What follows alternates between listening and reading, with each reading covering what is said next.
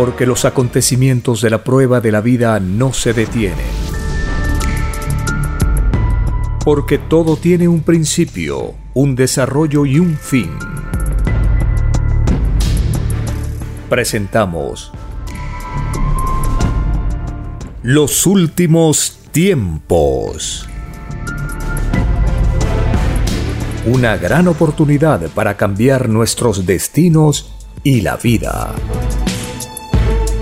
El cambio de costumbres provocará la caída del sistema de vida, de las leyes del oro. Los acontecimientos le salen al encuentro a las criaturas. Una nueva revelación, escrita por el primogénito solar, Alfa y Omega, se extiende por el mundo. Ciencia celeste, nueva moral, filosofía común justicia divina. Los últimos tiempos.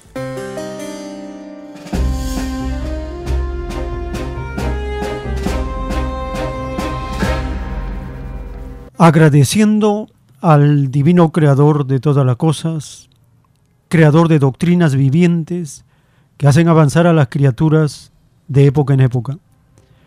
Agradeciendo a la Divina Madre Solar Omega, la Divina Madre universal de todos.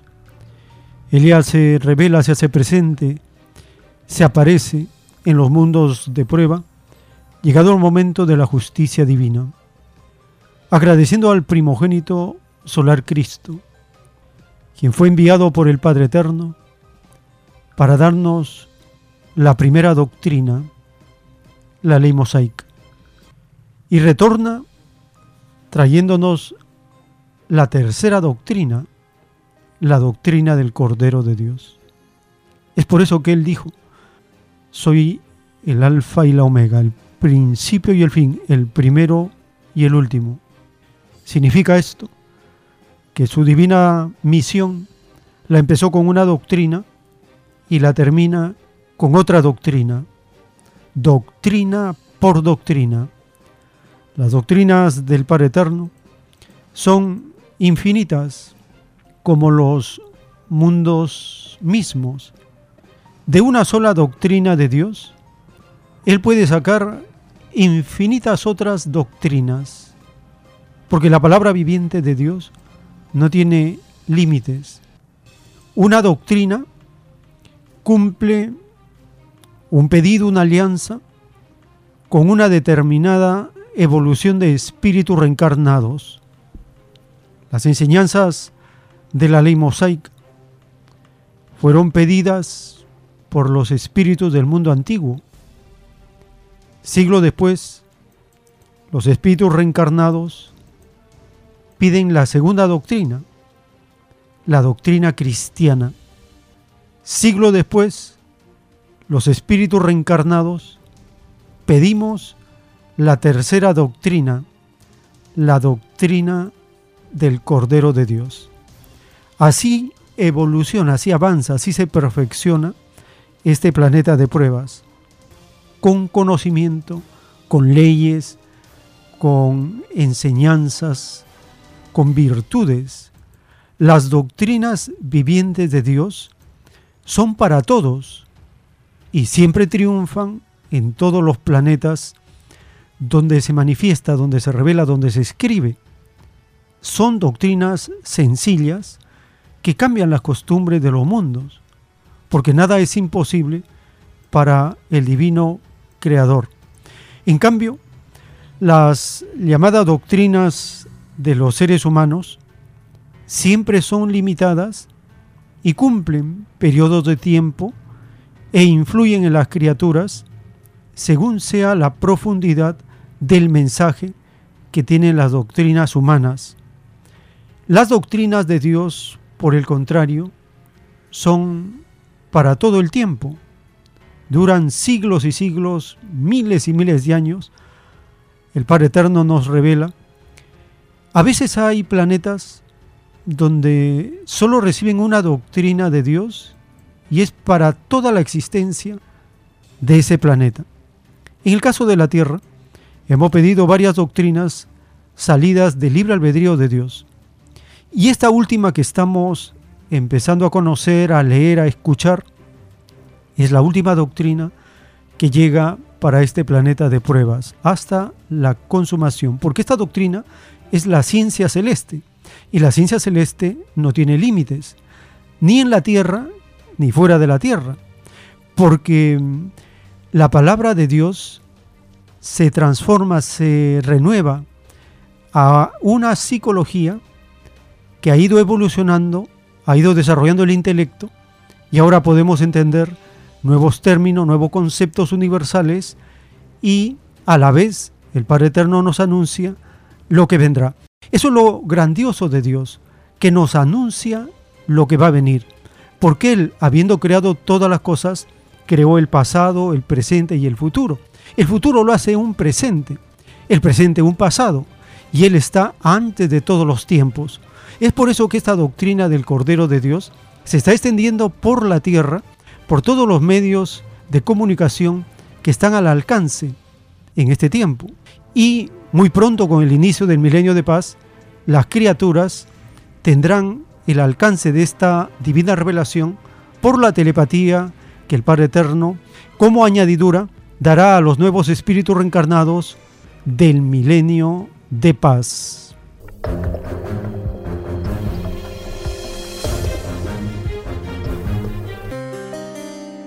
Bienvenidos. Un saludo a toda la familia con quienes compartimos el recuerdo de las Sagradas Escrituras, con quienes vamos leyendo los textos de las Escrituras reveladas y también escuchando la lectura de todos los títulos que se encuentran en el Perú y de todos los rollos que se conocen en el Perú desde 1978. Ya se pueden escuchar los 302 rollos que están en el Perú en Radio Cielo en las diversas programaciones que se transmiten todos los días y por las plataformas de podcast, las más conocidas a nivel global, como Spotify, Apple Podcasts, Google Podcasts, Amazon Music. Las más importantes ya tienen todos los títulos almacenados, grabados para ser escuchados en cualquier momento y también todos los rollos uno por uno, episodio por episodio y pueden ser escuchados también en cualquier momento y por todo el tiempo que uno desea escuchar e ir aprendiendo. Así todos los días estamos enriqueciendo nuestro conocimiento, aumentando nuestra información, nuestra autopreparación en todos los temas, porque la doctrina del Padre Eterno es una doctrina transversal, abarca todos los campos del saber, todos los conocimientos. Y las personas humildes, trabajadoras, los obreros, los explotados del planeta, reciben esta doctrina con gozo de corazón y alegría, porque nos abre las mentes y nos hace recordar nuestras promesas y también forma el carácter, eleva la moral, cambia las costumbres, cambia el pensar y tomamos otras determinaciones frente a un extraño sistema de vida que no es de Dios y que nos aleja del reino de Dios, del reino de los cielos. Siempre la espiritualidad derrota a toda forma de vida extraña y desconocida, a las escrituras y mandamientos de Dios, siempre la espiritualidad al final se impone. Y eso es lo que está sucediendo en estos tiempos hastiados del materialismo, aburridos del capitalismo, harto de las religiones y también de la fuerza, que no tiene razón de ser, no tiene por qué existir en este planeta. Sin embargo, se ha presentado como un accidente, como un fenómeno al cual hay que abolir, hay que arrancar de raíz para que nazca una nueva forma de vida, un sistema de vida tal como el Padre Eterno nos ha enseñado en sus sagradas escrituras.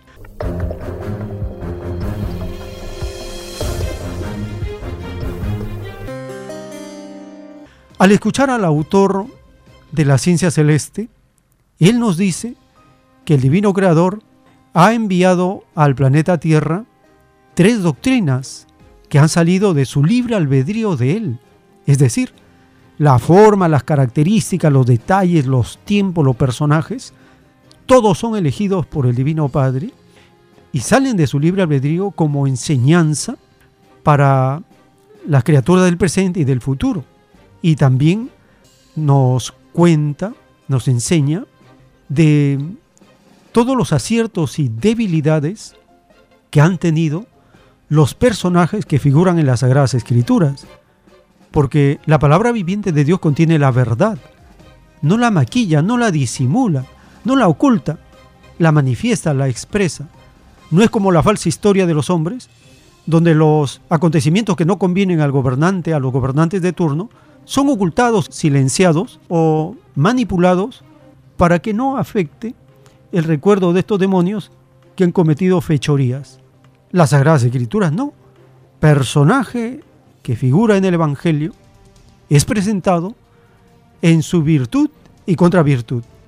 Esa es la verdad de Dios, que no la oculta, la manifiesta, la expresa. Escuchemos al autor de la doctrina explicarnos cómo el Divino Padre Eterno nos está enviando la tercera doctrina planetaria.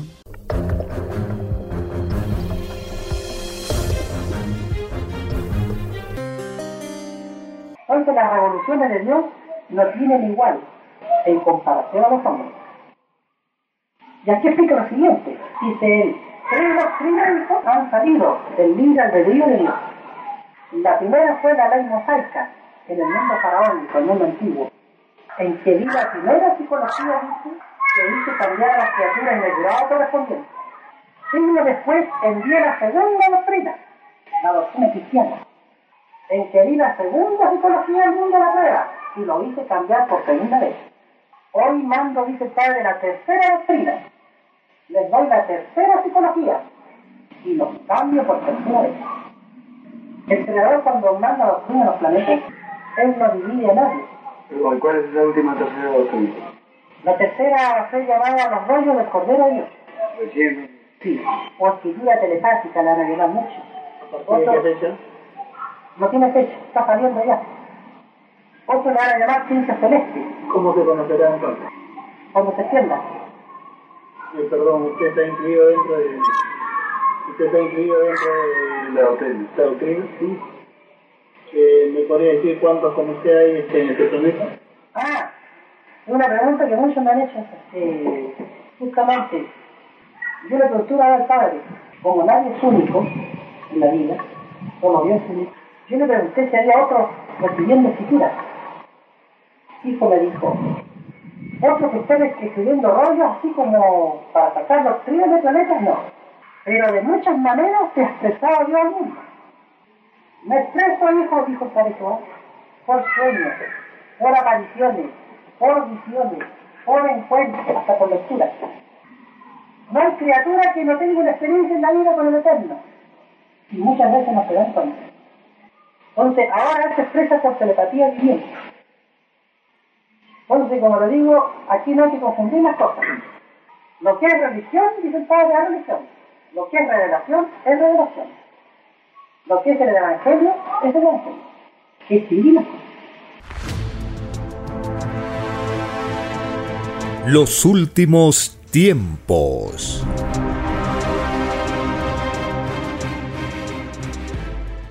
En la doctrina del juicio universal, en el libro Lo que vendrá, está el título 1176 dictado por el Divino Padre Eterno. La conspiración creada por la bestia romana, en extraña alianza con la bestia judía, fue urdida por la secta de las ciencias ocultas de aquellos tiempos. Esta extraña secta trató de imponer al hijo primogénito la continuidad de la esclavitud y la despiadada explotación. La secta se llamaba los de la Esfinge, una extraña herencia del pasado faraónico, El Hijo primogénito, al ser probado por Satanás, venció a Satanás, representado por los seguidores de las ciencias ocultas. La extraña secta había ofrecido al Hijo primogénito todas las riquezas y poderes del mundo. Al no aceptar el Hijo de Dios, se creó la más grande intriga de todos los tiempos. Los conspiradores gimen en las tinieblas y el Hijo de Dios retorna en gloria y majestad al planeta Tierra. Y en el rollo telepático titulado Entonces Jesús fue llevado por el Espíritu al desierto para ser tentado por el demonio, el Divino Padre Eterno explica y dice al primogénito, significa que ni tú, Hijo Divino, escapaste a la divina ley que dice, todo espíritu probado es. Sí, Hijo Divino. Así es. Las infinitas pruebas son la sal de toda vida, pues sin ellas no habría progreso alguno. La vida humana sería como la higuera seca, no daría ningún fruto filosófico, pues no habría mérito en nada no se avanzaría hacia la luz eterna que es tu divino Padre Jehová, escrito por el primogénito solar, Alfa y Omega.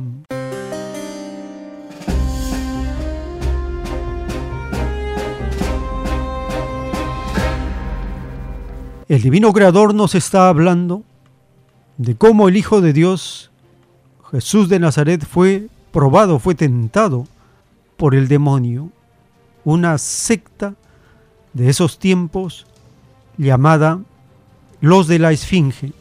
Escuchemos el capítulo 4 de Lucas.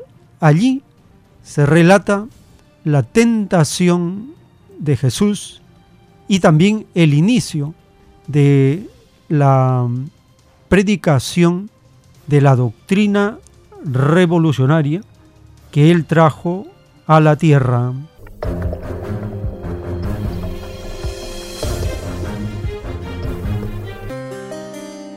Capítulo 4 Entonces Jesús, lleno del Espíritu Santo, regresó del río Jordán y fue guiado por el Espíritu en el desierto, donde fue tentado por el diablo durante cuarenta días. Jesús no comió nada en todo ese tiempo y comenzó a tener mucha hambre. Entonces el diablo le dijo, Si eres el Hijo de Dios, dile a esta piedra que se transforme en pan. Jesús le dijo, No, las escrituras dicen, la gente no vive solo de pan. Entonces el diablo lo llevó a una parte alta y desplegó ante él todos los reinos del mundo en un solo instante.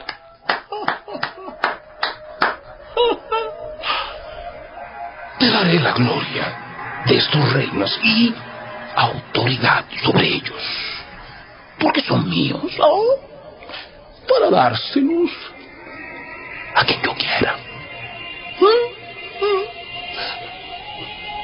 Te daré todo esto si me adoras.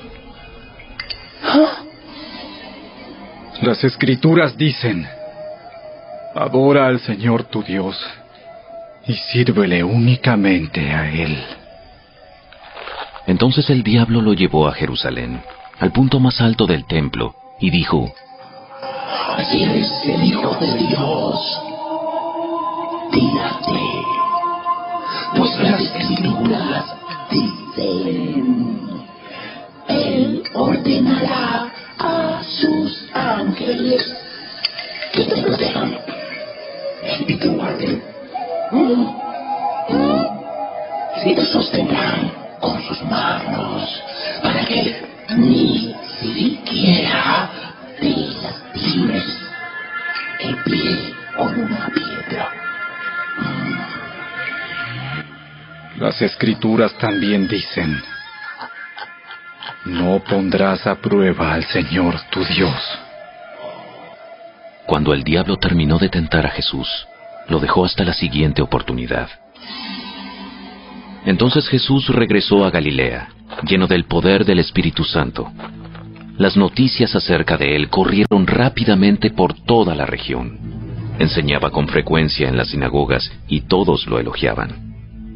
Cuando llegó a Nazaret, la aldea donde creció, fue como de costumbre a la sinagoga el día de descanso y se puso de pie para leer las escrituras. Le dieron el rollo del profeta Isaías.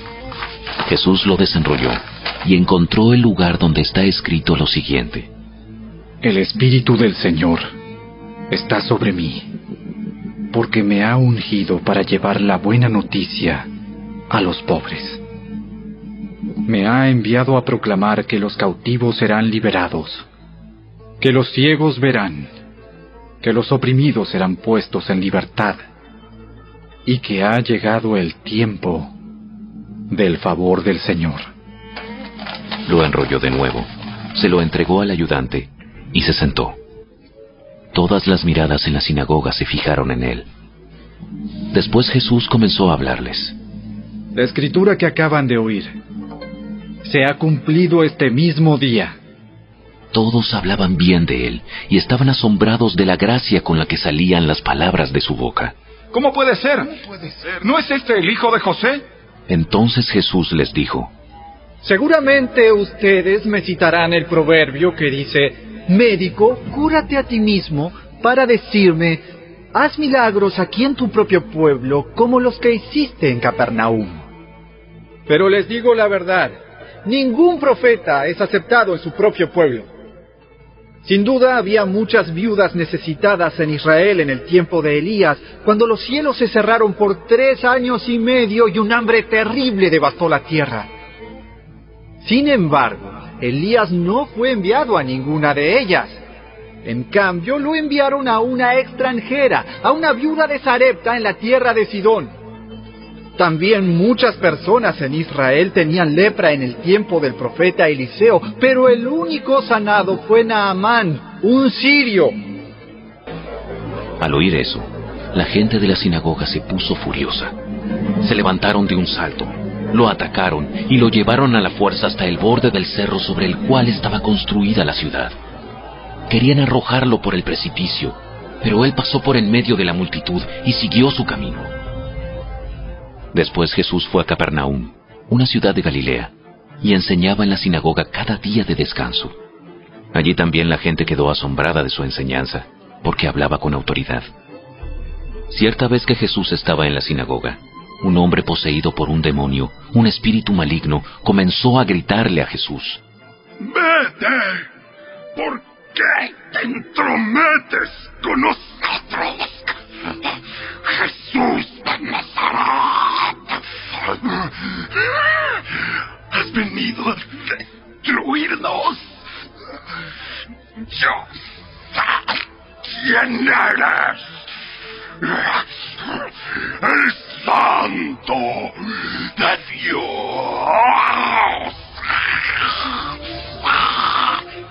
Cállate. Sal de este hombre. En ese mismo momento el demonio arrojó al hombre al suelo mientras la multitud miraba. Luego salió de él sin hacerle más daño. La gente asombrada exclamó, ¿Qué poder y autoridad tienen las palabras de este hombre? Hasta los espíritus malignos le obedecen y huyen a su orden. Las noticias acerca de Jesús corrieron por cada aldea de toda la región. Después de salir de la sinagoga ese día, Jesús fue a la casa de Simón, donde encontró a la suegra de Simón muy enferma, con mucha fiebre. Por favor, por favor, sánala.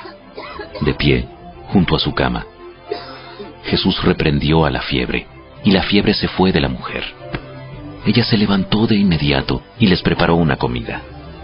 Esa tarde, al ponerse el sol, la gente de toda la aldea llevó ante Jesús a sus parientes enfermos.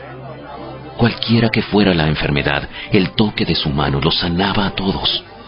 Muchos estaban poseídos por demonios, los cuales salieron a su orden gritando, Eres el Hijo de Dios.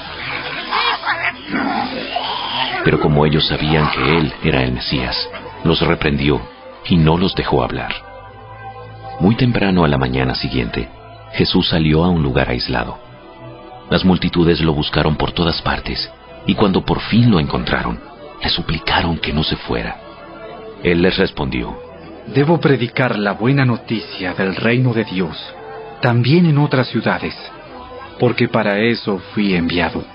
Así que siguió recorriendo la región, predicando en las sinagogas de toda Judea. Los últimos tiempos.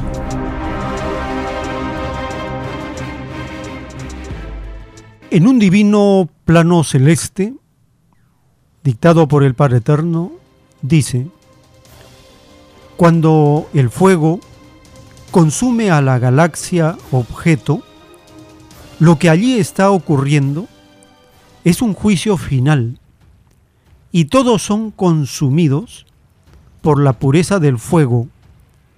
Allí se ven escenas desgarradoras.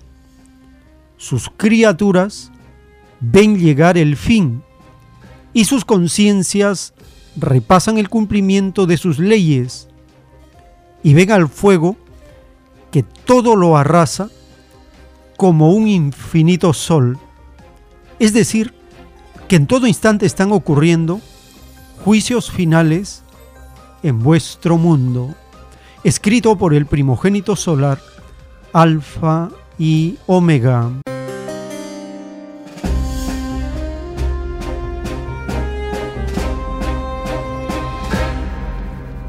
Visitando la página web alfa y omega.com, en el menú podcast encontramos con el número 71 el rollo telepático titulado Divino Origen del Fuego.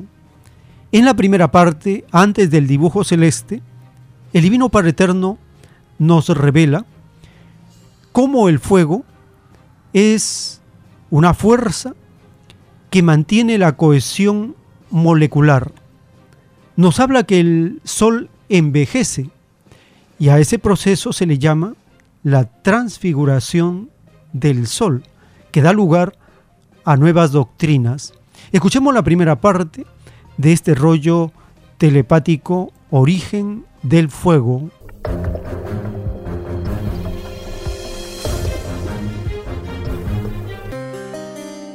Divino origen del fuego. Todo calor es expresión viviente de un sol. El mandato celestial.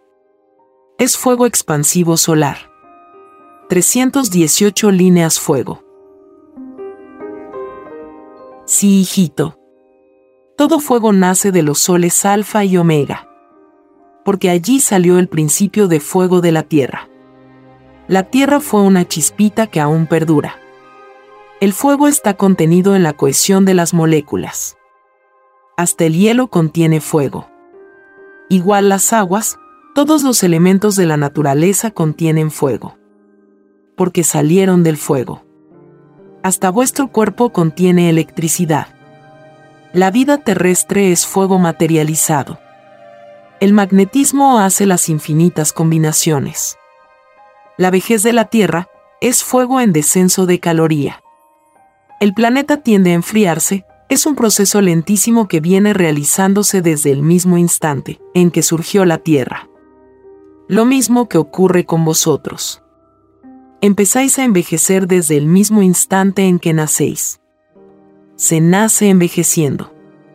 El fuego es un magnetismo dentro del magnetismo. Todo fuego posee cualidad y calidad.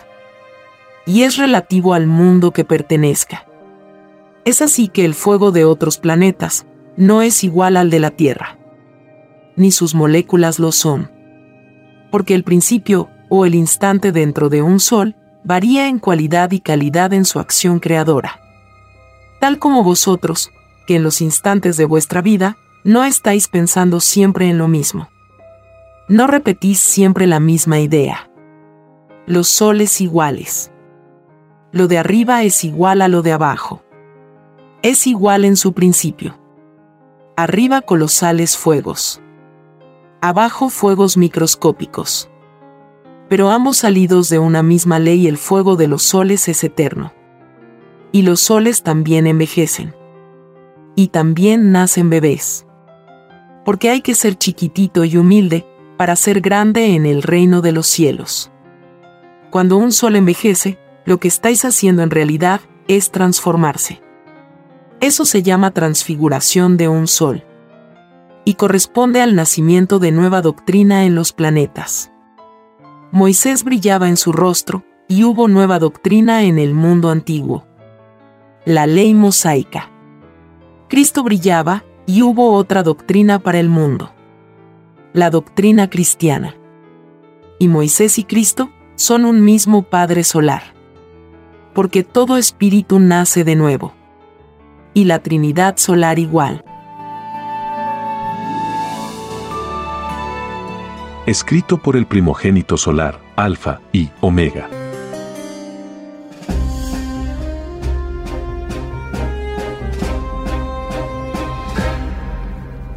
En el plano celeste del pensar humano, dictado por el Padre Eterno, dice, las ideas fluyen por la mente y se expanden por el cuerpo. Es la misma electricidad de vuestro cuerpo, hace que las ideas penetren por todos los poros de carne. Y no solo las ideas, sino que las escenas y todo espectáculo que vuestros ojos vieron. Y todo en los mismos colores que se experimentaron. Los colores en realidad no existirían si no fuera por la electricidad de vuestro cuerpo. Todo color es una vibración del espectro solar y todo color, en toda idea, es una reencarnación instantánea que parece ser permanente y todos los cambios de colores hechos por los hombres igual, escrito por el primogénito solar, Alfa y Omega.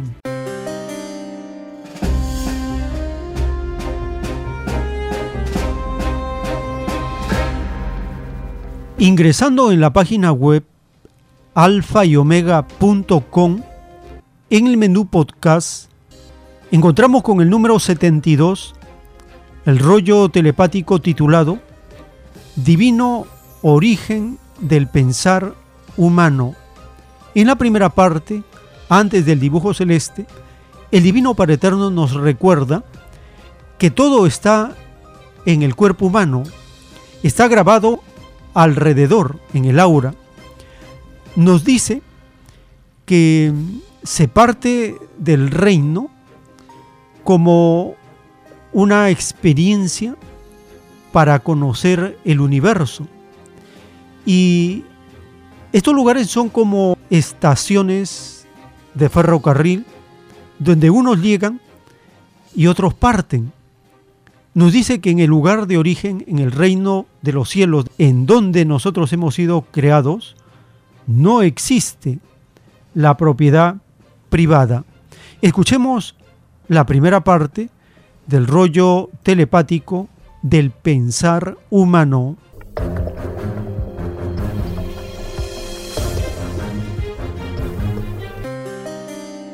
Divino origen del pensar humano. Cada acto realizado está en el mismo cuerpo. La televisión, hecha destino. En cada uno está su propio cielo. 318 líneas. Sí, hijito. En el cuerpo humano están todos los acontecimientos que ha ejecutado la criatura. Porque cada uno se hace su propio cielo. Cada acto instante por instante quedan grabados alrededor del cuerpo. Lo mismo que en los soles. En las lumbreras solares todo queda escrito en sus coronas solares. Y existen en ellos las casas de escritura. Lo de arriba es igual a lo de abajo. Las casas son de fuego viviente. Y se materializan en presencia de todos los espíritus que parten del cielo. Partir del reino es nacer en nuevas vidas en lejanos planetas. Allí el ajetreo es colosal. Es tan colosal que vosotros sois desconocidos. Todo se confunde en un ir y venir. Este ajetreo es algo parecido a lo que ocurre en una estación de ferrocarril. Unos llegan y otros parten. Y se ven infinitas geometrías vivientes. Y entre la multitud está vuestra microscópica espiral. Porque cada criatura llega tal como salió. Nada se trae de los planetas. A dónde fue a perfeccionarse en el destino que pidió. Ninguna propiedad se conoce en el reino. No existe propiedad privada. Porque el universo es de todos. Y todo aquel o aquella que defendió lo privado no entrarán al reino de los cielos. Ciertamente que necesitáis defender lo que os ha costado. Siempre que sea con el trabajo y no explotando ni comerciando. Porque ningún explotador ni ningún comerciante entrarán al reino. Solo tiene derecho a defender lo suyo, el honrado y el humilde. Porque cumplieron la ley de Dios y no leyes de hombres. La propiedad privada no debió existir jamás en el mundo. Porque mis mandamientos no mandan, hacerse ricos. Nadie nace con propiedad privada. Es la ley de los hombres la que no le da otra alternativa. Y todo tentador de la ciencia del bien no entra tampoco al reino. El llamado capitalismo os ilusionó por un instante. Y basta un instante de violación en vuestras existencias y no se entra al reino de los cielos. Porque en el reino pedisteis cumplir con la más elevada moral una moral propia de ángeles. Una moral que desconocía la explotación, la ambición, la ilusión y toda forma de esclavitud para el espíritu. Vuestro sistema de vida es el causante de la mayor tragedia de un espíritu. Pues el no poder entrar al reino es la tragedia de las tragedias. Y vosotros que servisteis al Señor del oro, no podréis entrar. Porque no se puede servir a dos señores. escrito por el primogénito solar, Alfa y Omega.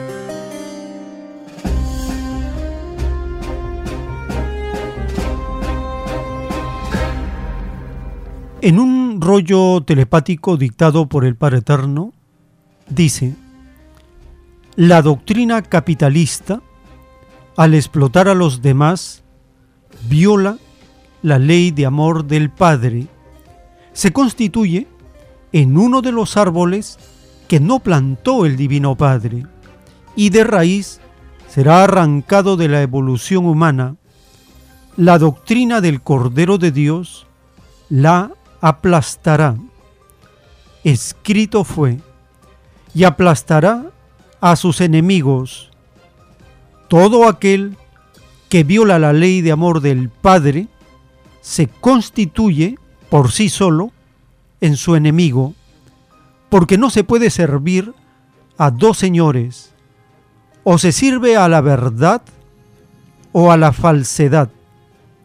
El capitalismo dice servir a todos con la condición de explotarlos. A los espíritus creadores de la explotación les digo, basta un segundo o menos de tiempo de explotación y no entráis al reino de los cielos. Vuestro Dios es el oro, que el oro os resucite. Escrito por el primogénito solar, Alfa y Omega.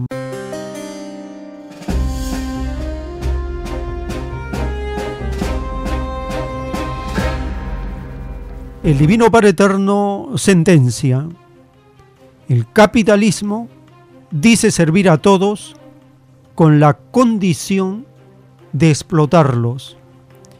Este demonio de la explotación se manifiesta de muchas maneras.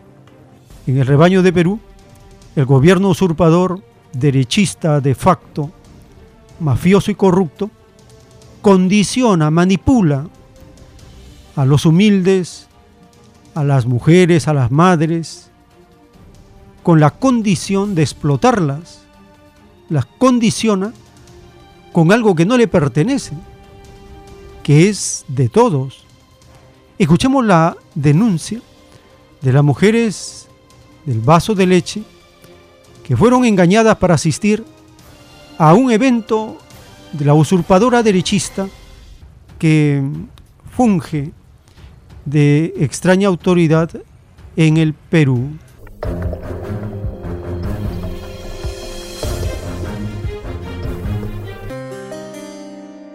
Compatriota, ¿qué ha pasado? ¿Por qué la policía esa actitud? Por no tener mi documento, me jalan, me quieren sacar, me jalan así a la... Ok, hermano, ok, ok. Bueno, así está este, la situación, chicos. Continúan llegando más efectivos policiales.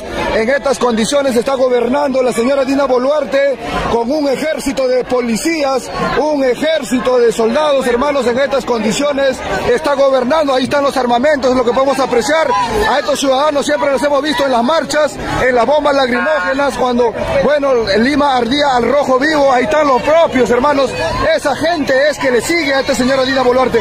Estos ciudadanos, policías, son los que están subordinados. Hemos visto, ahí está. A estos ciudadanos nosotros siempre hemos estado donde las papas queman, hermanos. A este oficial siempre le hemos...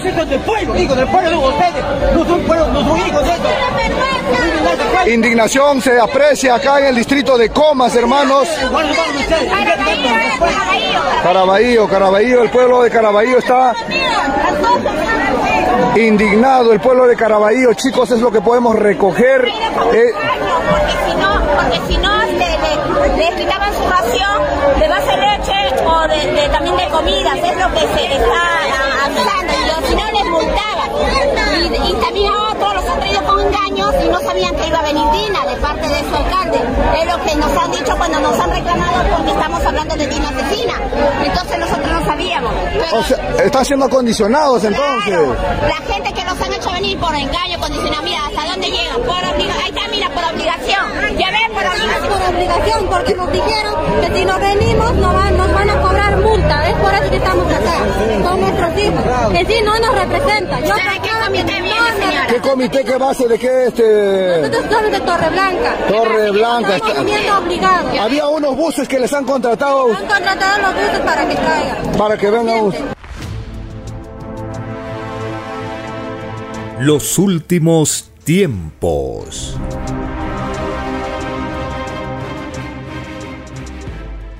En un plano celeste, dictado por el Divino Padre Eterno, dice, en la justicia humana influye las ansias de ganar, no prima lo espiritual. Es una justicia que justifica una injusticia, la injusticia del propio sistema de vida. Es una farsa, porque el que tiene oro es respetable, el que no lo tiene es condenado. De verdad os digo que todos aquellos que quedaron libres de la justicia terrenal por la influencia del dinero, no entrarán al reino de los cielos. Es más fácil que entre uno que no pagó por su liberación a uno que pagó. Y de verdad os digo que ninguno de vuestros jueces entrarán al reino es más fácil que entre uno que no fue juez en la vida a uno que lo fue, escrito por el primogénito solar Alfa y Omega.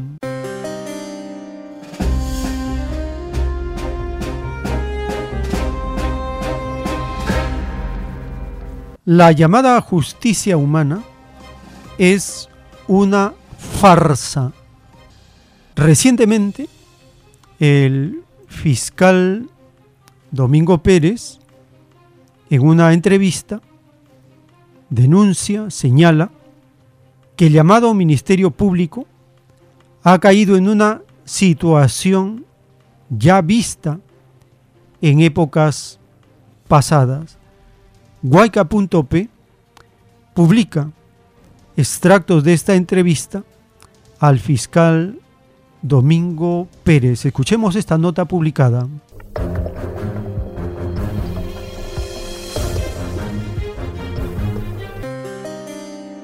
tengo una espada que me está esperando seguramente de suspensión al concluir la misma. ¿Quién porta esa espada? ¿El señor Fernández Gerí solo o la fiscal de la Nación? En este momento está determinado que es Antonio Fernández Gerí, pero si usted me pregunta respecto a la suspensión del fiscal Rafael Vela Barba, no queda duda de que la, el desplazamiento del fiscal que firma la suspensión del fiscal Rafael Vela Barba ha sido con conocimiento y autorización de la fiscal de la Nación. Ella dijo que no sabía. Y se Ningún reunió con Vela, dijo, me voy a reunir con Vela, esto se tiene que aclarar. Ningún personal de la Fiscalía se ha podido mover con la celeridad que ha dispuesto la señora fiscal de la Nación. Y esto no estoy ofendiendo ni a la señora fiscal de la Nación, ni estoy ofendiendo al jefe de la Autoridad Nacional de Control Interno. Lo que estoy indicando que no es posible que un fiscal un día esté en una oficina y al día siguiente esté firmando la suspensión del fiscal coordinador de los casos más importantes que se conocen en el país. Por declarar. Por Solo declarar en la eso. prensa. Solo eso. Por declarar en la prensa, como en este momento estoy realizando ante usted. Estamos en juzgamiento en el caso del expresidente Ollantumal. Estamos en juzgamiento en el caso del expresidente Alejandro Toledo. Estamos esperando el inicio del juzgamiento en el caso de la ex candidata Keiko Fujimori. Se está controlando la acusación en el caso del expresidente Martín Vizcarra. Se está controlando la acusación en el caso de la ex alcaldesa Susana Villarán. ¿Usted cree, digo, que esa investigación, o quizá una más por ahí, dos, tres, eh, son las que gatillan este, vamos, amedrentamiento, hostigamiento, como lo describen? ¿Por ahí va? Bueno, lo describe la Comisión Interamericana. Intimidación, acoso, hostigamiento, por los casos que llevamos en el equipo especial, que involucran a personas de alto perfil político. No lo estamos diciendo solamente en el equipo especial, lo ha recogido la Comisión Interamericana de Derechos Humanos. Si por declarar a los medios de prensa la Autoridad Nacional de Control Interno considera que debemos ser suspendidos ocho meses, eso es algo que es desproporcionado, que no constituye ninguna falta grave y por el contrario, debería estar abocada dicha autoridad a revisar los casos que involucra a los fiscales que están implicados en casos de los cuellos blancos. Debería disponer las medidas de su- suspensión de aquellos fiscales que se encuentran procesados actualmente por los casos cuellos blancos. Yo creo que sería una mejor demostración de que la Autoridad Nacional de Control Interno está cumpliendo una labor muy ajena a cualquier cuestionamiento. ¿Y sabe por qué se lo digo? Porque el jefe de la Autoridad Nacional de Control Interno, Antonio Fernández Gerí, lo ha dicho en esta entrevista en un medio de prensa abierto, que se reúne con congresistas de la República, que va a las instalaciones del Congreso de la República a reunirse con congresistas que en algunos casos son investigados en el caso Lavajato, congresistas cuyos partidos están implicados en los casos Lavajato. ¿Y sabe cuál es la respuesta que señaló Antonio Fernández Gerí? Que él va a solicitar el presupuesto de, de su institución. Señor Jaime Chincha, la titular del pliego es la señora fiscal de la Nación, Patricia Benavides, la única persona o funcionaria autorizada para poder negociar el presupuesto de la institución del Ministerio Público es la señora fiscal de la Nación, Patricia Benavides, no es el jefe de la Autoridad Nacional de Control. Debería estar, si es que esa denuncia ha prosperado ante la Junta Nacional de Justicia, tomarse las medidas necesarias por la usurpación de funciones en las que está incurriendo Antonio Fernández Gerí, por la incompatibilidad que tiene en el cargo para conocer los casos del equipo Lavajato, por la falta de idoneidad para desempeñar una función disciplinaria en el Ministerio Público. Es muy grave lo que usted dice. Señor Jaime Chincha, esto lo pensamos varios fiscales, solamente que tienen el temor de denunciarlo. Lamentablemente la institución ha caído en una situación que no es nueva para la institución. Ya lo hemos visto en épocas pasadas, pero creo que lamentablemente se vuelve a repetir. La Autoridad Nacional de Control del Ministerio Público abrió un procedimiento disciplinario por el plazo de 60 días hábiles contra el fiscal José Domingo Pérez por presuntas faltas administrativas graves El proceso iniciado contra el integrante del equipo especial Lavallato se debe a que no consignó su correo electrónico en un informe requerido por esta entidad. El fiscal Pérez deberá presentar su descargo en un plazo de cinco días hábiles tras ser notificado de este procedimiento.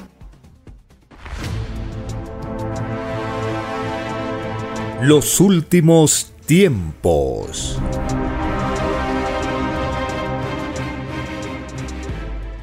Les recordamos las actividades culturales de los sábados en Vegetalia, Girón Camaná, 344 en el Cercado de Lima, desde las 6 de la tarde, los estudios de la ciencia celeste y la divina revelación.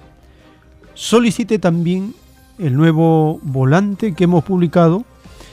Allí estamos informando que pueden audio leer audio leer todos los títulos y los rollos de la doctrina del Cordero de Dios.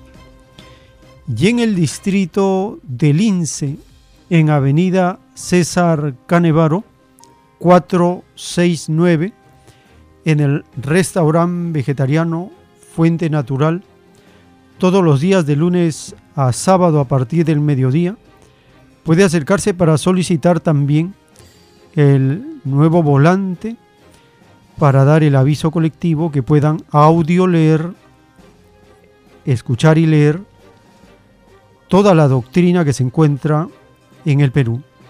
Y le vamos comunicando que para el jueves 23 de noviembre, a partir de las 5 y 30 de la tarde, en Fuente Natural de Canevaro 469, desde las 5 y 30 de la tarde, habrá una interesante conferencia sobre el origen del pensar humano.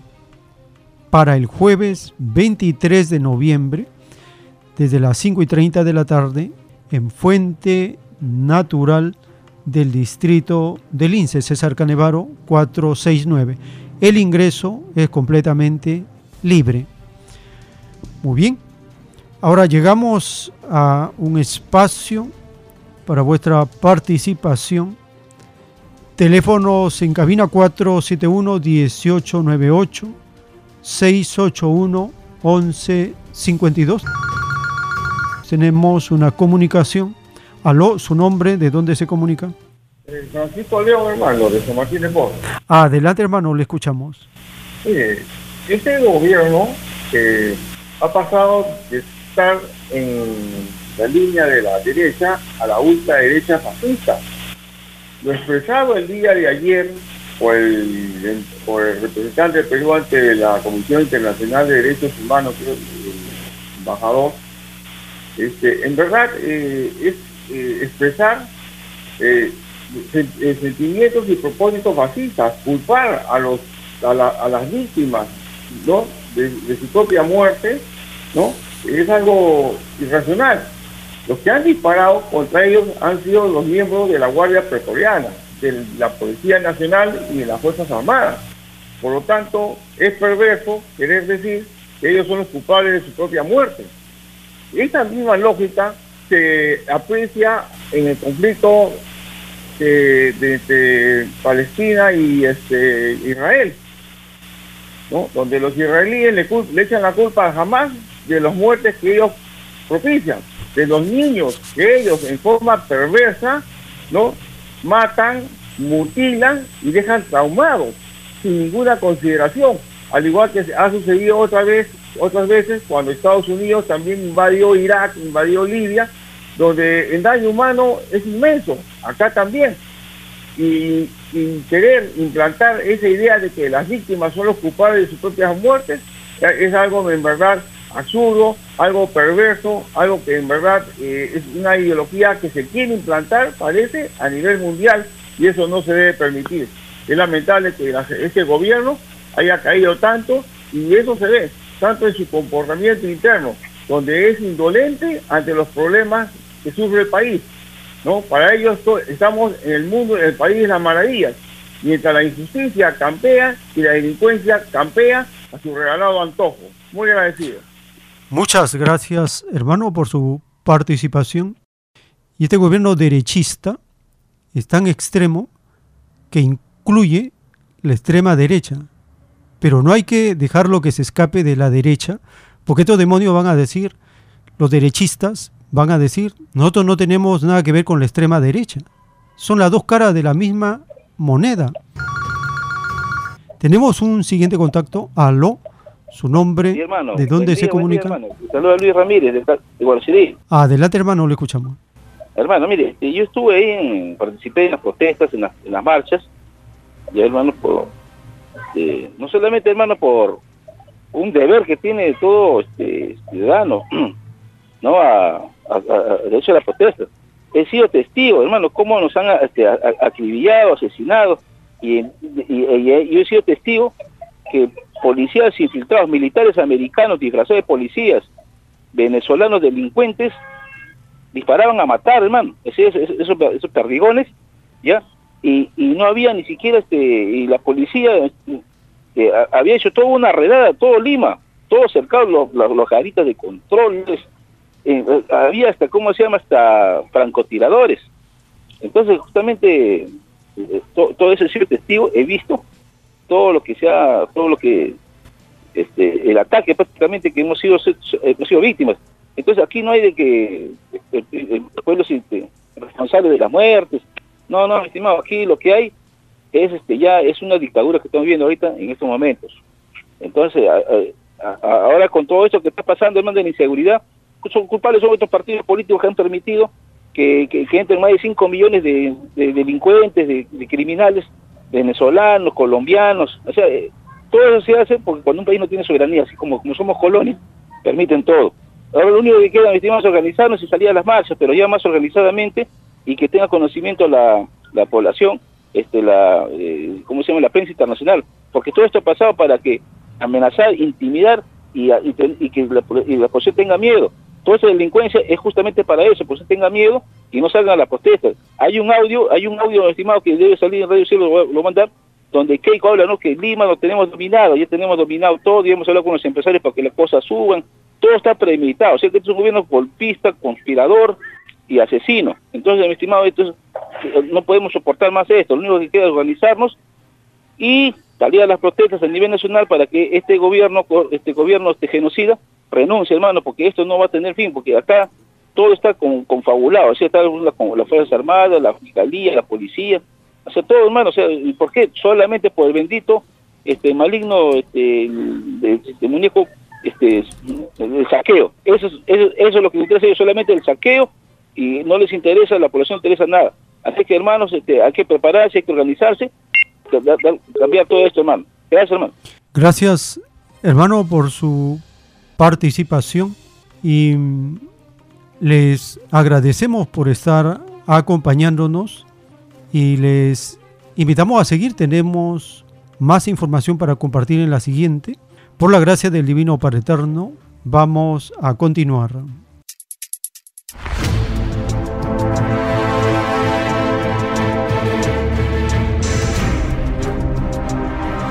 Los últimos tiempos.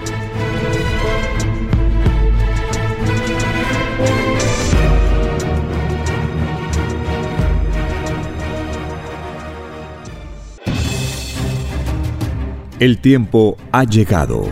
Hay momentos cuando el pueblo entra en un estado de soberanía, y esto ocurre cuando el Creador de la vida ordena cambiarlo todo. Por mandato divino, está escrito en la doctrina Alfa y Omega, que deben constituirse congresos de obreros y obreras en todas las naciones. Cristo dijo en Lucas 12, verso 32, no temáis, pequeño rebaño, porque a vuestro Padre le ha placido daros el reino. Solo una unidad común y con nueva moral dará paz al mundo. Por orden de Dios Padre, el mundo será dirigido por los trabajadores. Ha llegado el tiempo para que el pueblo escoja su propio destino y se gobierne a sí mismo. Alegraos, humildes del mundo, vuestro yugo llega a su fin.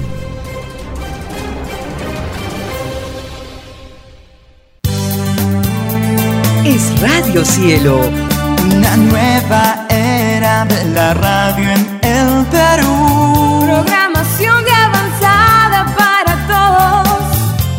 Es Radio Cielo.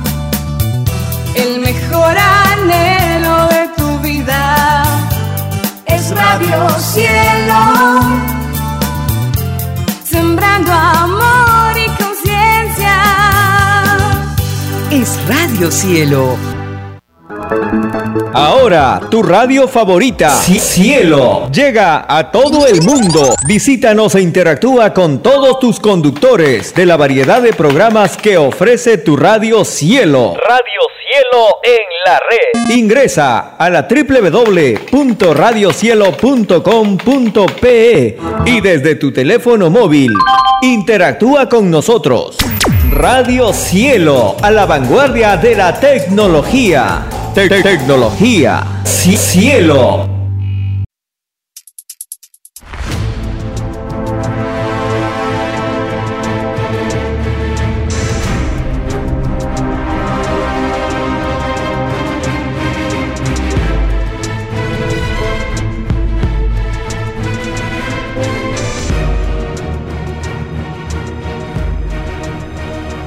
Porque los acontecimientos de la prueba de la vida no se detienen.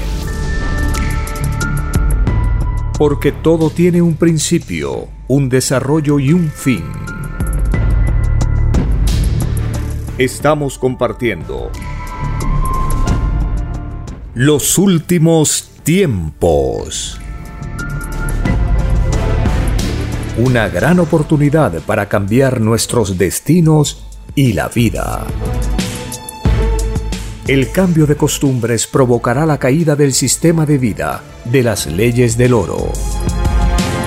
Los acontecimientos le salen al encuentro a las criaturas. Una nueva revelación, escrita por el primogénito solar, Alfa y Omega, se extiende por el mundo. Ciencia celeste, nueva moral, filosofía común justicia divina. Los últimos tiempos.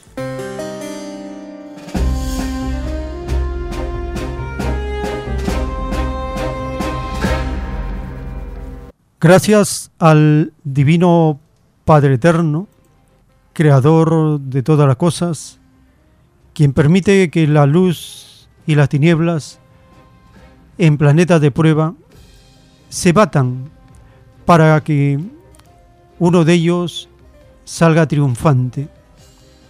Siempre la luz vence a las tinieblas, tarde o temprano, la luz se impone. Gracias a la Divina Madre Solar Omega, quien con su infinito poder y sabiduría nos enseña justicia y derecho a las criaturas en prueba de vida. Gracias al primogénito solar Cristo, quien pidió al Padre Eterno venir a este mundo a enseñar una nueva forma de vivir. Cristo organizó a la población, a los trabajadores, a los humildes, a los explotados, a los enfermos, a los necesitados, a la viuda, al huérfano, a los pobres, a las víctimas del capitalismo. Cristo les enseñó, curó sus enfermedades, les dio las pautas, las normas, las instrucciones para una convivencia de elevada moral, un sistema de vida que sería una réplica del reino de Dios en la tierra.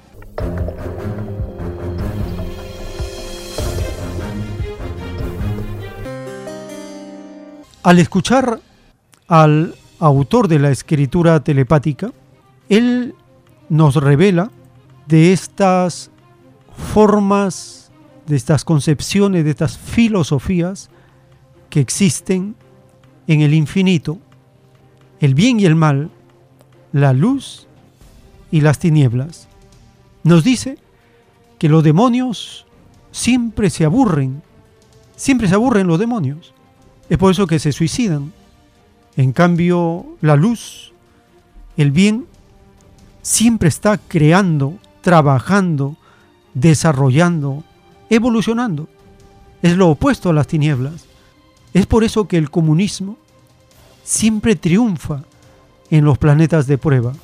Y los demonios capitalistas son abolidos y quedan sepultados en el polvo de los planetas. Ese es el fin de estos demonios. Escuchemos al autor de la ciencia celeste hablarnos de el mal, del bien y de no poner nunca límite a Dios.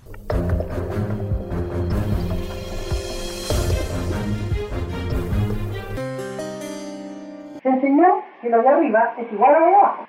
Quiere decir, de que todo lo que ocurre acá ocurre en grado infinito arriba. O sea, de arriba también existe el mal. Sí. El mal es infinito y la luz también es infinita. Nada tiene límite luz. Pero el Eterno no creó el mal. El mal es producto del mal uso del libre albedrío que hacen las jerarquías en el cosmos. Entre ellos está el llamado Satanás, que es un ángel. Tuvo tanto poder ese ángel que se rebeló contra Dios. Tal como la tierra dijo que se rebelen contra sus padres, arriba también se. Lo de arriba es igual a de abajo. Entonces, el creador deja que el mal exista, dice, para que el mal mismo, las tinieblas, se convenzan por sí mismas de que están en un error. El creador no tiene apuro en su creación. Es más fácil que se aburra el mal y no se aburra Dios. Los demonios siempre se aburren. Y tarde temprano llegan a la verdad de Dios a pedir transformación a la luz. Porque Dios es infinito en paciencia y todo lo imaginario. Entonces, como les digo, hermano, no conviene ponerle límite a Dios. Padre pone el siguiente ejemplo. Imagínate, hijo, que hay dos seres humanos en presencia del Eterno. Uno me puso límites en sus creencias, otro prefirió guardar silencio ante lo que no conocía, el infinito. El Eterno llama que le puso límite, hijo, ¿por qué no pusiste límite en el planeta de prueba Tierra? ¿No se te había enseñado que el Eterno infinito? Y el Padre, en eso que le puso límite, se lo demuestra en su verbo de Padre, de una manera infinita que no contiene de vergüenza. A otro le dice, contigo no tengo nada, porque tuviste la inteligencia de callar ante lo que no conocías. En este caso, la meditación y el silencio ante lo que no se conoce es más sabio. Y no hay compromiso de boca para con Dios. En este caso, el silencio adquiere una sabiduría inmensa, porque con ese silencio no le pone límite a Dios. ¿En qué forma le ponen ese límite a Dios? Le pone límite cuando dudan de que exista tal o cual cosa. Todo lo imaginable es posible. Lo que no se comprueba en un planeta, se comprueba en otro planeta. Porque nadie es único en lo que defienden los planetas. Solo el Padre es único. Los últimos tiempos.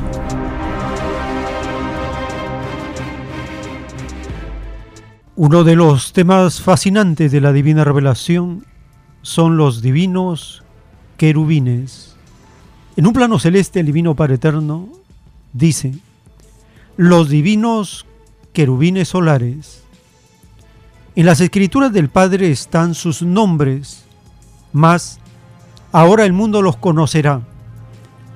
Los querubines solares son líneas magnéticas solares vivientes. Ellos gobiernan los universos y no existe molécula o partículas menores que no sean subordinadas al divino querubín. El querubín es lo más microscópico que la mente humana pueda imaginar. Es tan microscópico el divino querubín que ningún instrumento hecho por la ciencia terrestre lo verá jamás. Solo verán los hombres sus efectos. Por medio de los querubines solares, obró en este mundo mi Hijo primogénito. A su divina obra, el mundo le llamó milagro, porque el mundo desconocía y aún desconoce las leyes celestiales que rigen en los mundos materiales, siendo la revelación una ley salida del Padre, es la misma revelación, luz del mundo, porque habiéndolo creado todo el Padre, creó también los misterios, porque la humanidad pidió conocer lo que no conocía, escrito por el primogénito solar, Alfa y Omega.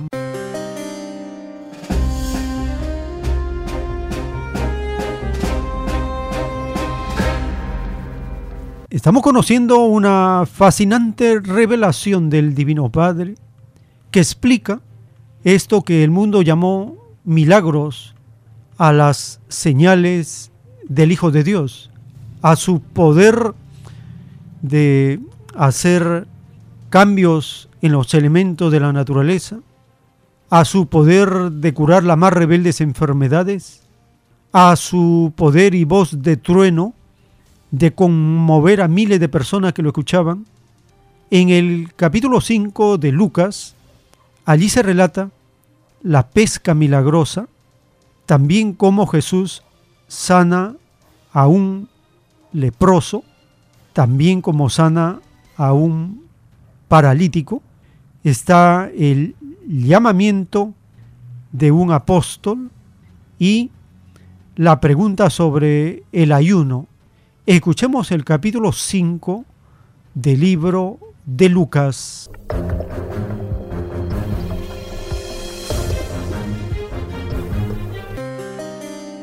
Capítulo 5 Cierto día, mientras Jesús predicaba en la orilla del mar de Galilea, grandes multitudes se abalanzaban sobre él para escuchar la palabra de Dios. Jesús notó dos barcas vacías en la orilla, porque los pescadores las habían dejado mientras lavaban sus redes. Al subir a una de las barcas, Jesús le pidió a Simón, el dueño de la barca, que la empujara al agua. Luego se sentó en la barca, y desde allí enseñaba a las multitudes. Cuando terminó de hablar, le dijo a Simón, Ahora ve a las aguas más profundas y echa tus redes para pescar.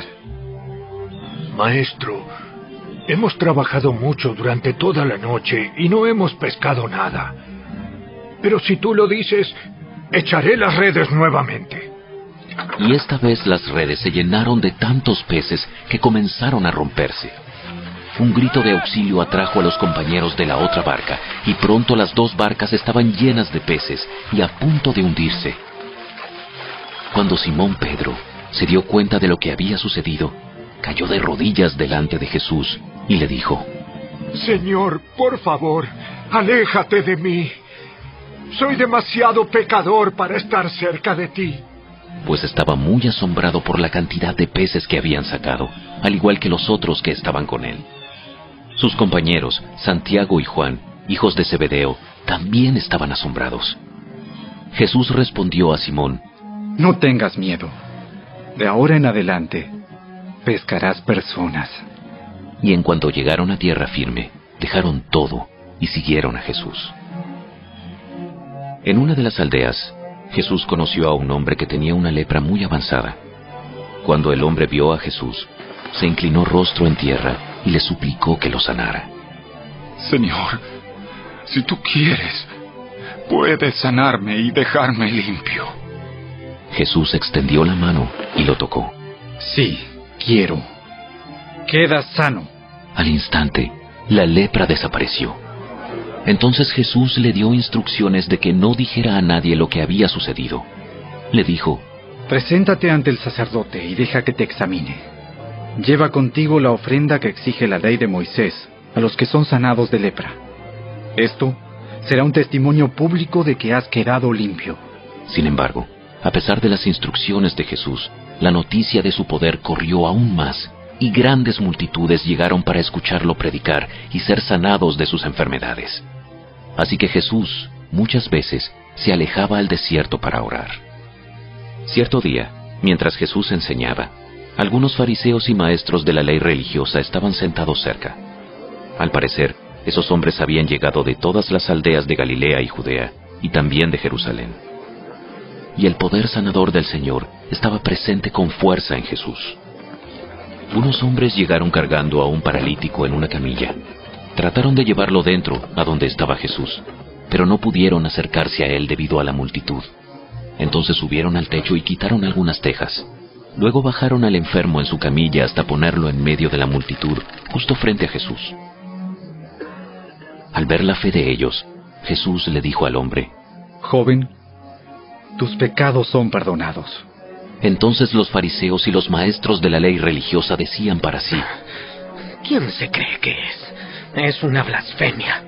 Solo Dios puede perdonar pecados. Jesús supo lo que pensaban, así que les preguntó, ¿Por qué cuestionan eso en su corazón? ¿Qué es más fácil decir? ¿Tus pecados son perdonados? ¿O ponte de pie y camina? Así que les demostraré que el Hijo del Hombre tiene autoridad en la tierra para perdonar pecados. Entonces Jesús miró al paralítico y dijo, Ponte de pie, toma tu camilla y vete a tu casa. Al instante, delante de todos, el hombre se levantó de un salto, tomó su camilla y se fue a su casa alabando a Dios. El asombro se apoderó de todos y quedaron pasmados y alababan a Dios exclamando, Hoy hemos visto cosas maravillosas. Tiempo después, al salir de la ciudad, Jesús vio a un cobrador de impuestos llamado Leví, sentado en su cabina de cobrador. Sígueme y sé mi discípulo. Entonces Leví se levantó, dejó todo y lo siguió. Más tarde, Leví dio un banquete en su casa, con Jesús como invitado de honor. Muchos de los cobradores de impuestos compañeros de Leví y otros invitados comieron con ellos. Así que los fariseos y los maestros de la ley religiosa les reclamaron severamente a los discípulos de Jesús, diciéndoles, ¿Por qué comen y beben con semejante escoria? Jesús les contestó, La gente sana no necesita médico. Los enfermos sí. No he venido a llamar a los que se creen justos, sino a los que saben que son pecadores y necesitan arrepentirse. Cierto día, algunas personas le dijeron a Jesús, Los discípulos de Juan el Bautista ayunan y oran con frecuencia, igual que los discípulos de los fariseos. ¿Por qué tus discípulos están siempre comiendo y bebiendo? ¿Acaso los invitados de una boda ayunan mientras festejan con el novio? Por supuesto que no. Pero un día el novio será llevado, y entonces sí ayunarán.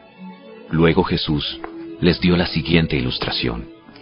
Nadie quita un pedazo de tela de una prenda nueva y la usa para remendar una prenda vieja, pues la prenda nueva se arruinaría y el remiendo nuevo no haría juego con la prenda vieja. Nadie pone vino nuevo en cueros viejos, pues el vino nuevo reventaría los cueros, el vino se derramaría y los cueros quedarían arruinados. El vino nuevo debe guardarse en cueros nuevos. Ni nadie que prueba el vino añejo parece querer el vino nuevo, pues dicen, el añejo es mejor. Los últimos tiempos.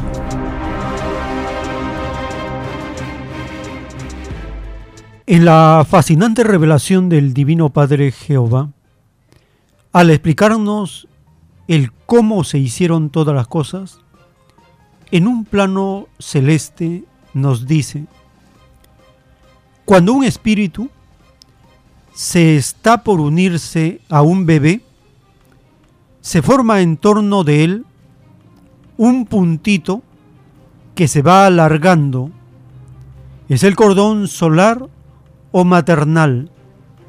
Es un cordón fluídico y expansible, y el espíritu se siente ligado a él. Vislumbra un lejano puntito que es la tierra, mas para llegar a ella debe atravesar infinitas galaxias, ve escenas que nunca había visto. Y a medida que pasa el tiempo, siente el espíritu en grado mayor la influencia del puntito llamado tierra, se ve introducido en una dimensión desconocida, siente que la alegría que sintió en el reino de los cielos se va alejando, se va apagando, nuevos y desconocidos mundos aparecen ante él. De vez en cuando ve brillar algo que le recuerda en forma vaga a los gigantescos vehículos plateados. Son los platillos voladores que desde distancias inauditas le acompañan y le observan. Tal como en la tierra se cuida a un bebé, lo de arriba es igual a lo de abajo. Y cuando se acerca el instante en que debe entrar a la vida desconocida, un olvido total se apodera de él. La apatía más grande entra en él. Se está acercando al otro extremo del cordón y presiente que ya se encuentra en el puntito. Hasta siente ruidos, ignora la causa, ve ríos y océanos de sangre y agua, ve los huesos de la madre como gigantescas montañas, ve vacíos y precipicios, ve inmensos fuegos, ve la electricidad del cuerpo de carne de su madre terrenal, conversa con microscópicas criaturas que le estaban esperando como la llegada de un gran profeta en que sus propios elementos de bebé serían para estas microscópicas criaturas infinitas leyes de estudio, tal como un profeta entre los hombres trae nuevas revelaciones. Lo que sucede en lo microscópico sucede en lo macro. Lo de arriba es igual a lo de abajo. En vuestro ser interior suceden hechos parecidos a lo exterior. Tenéis microscópicas dimensiones y vuestro exterior es lo de arriba para esas criaturas. Escrito por el primogénito solar, Alfa y Omega.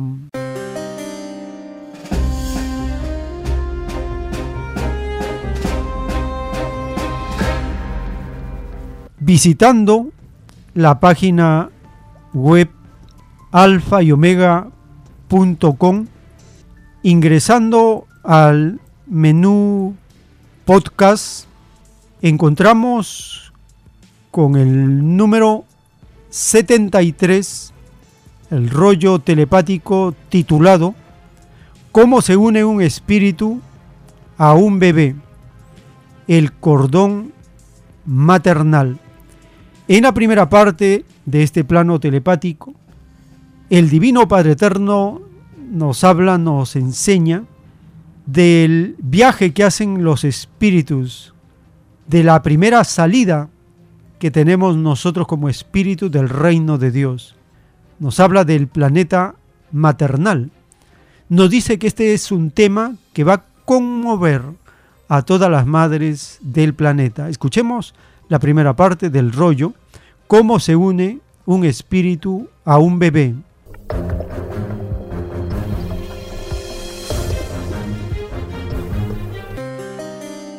¿Cómo se une?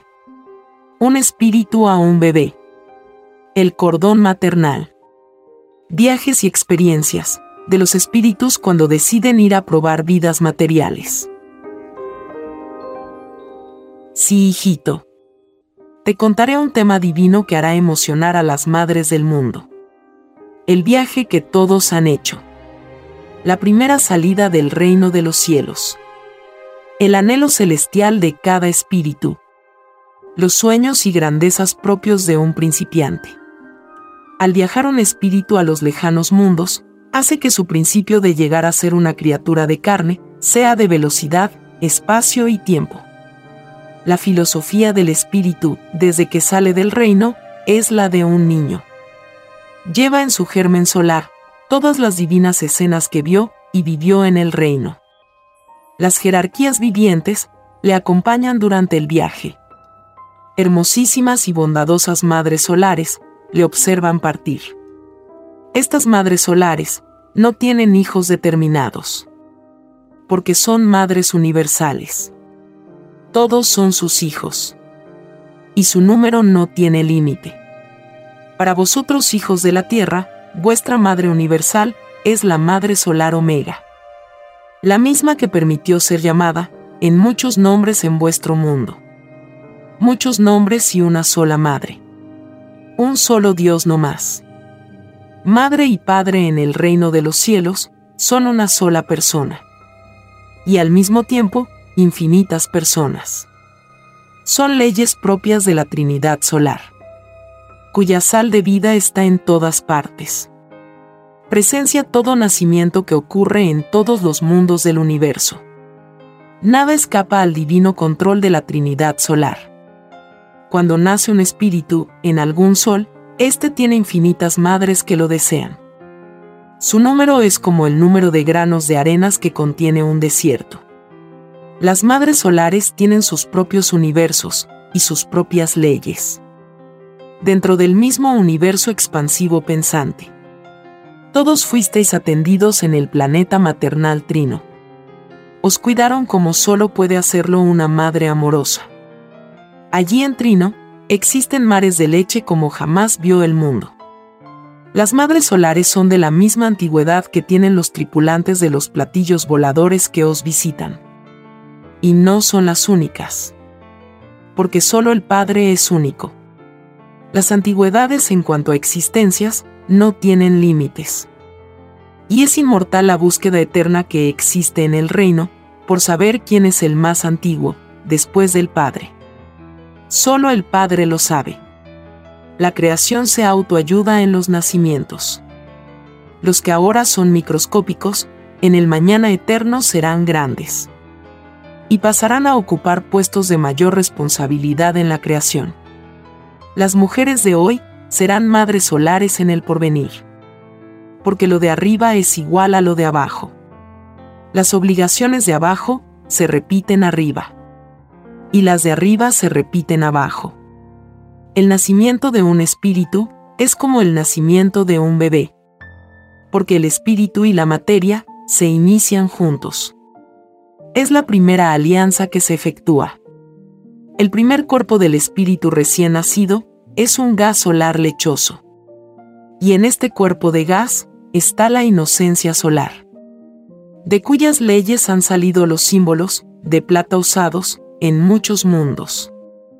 He aquí el origen del corderito de plata que usará la humanidad.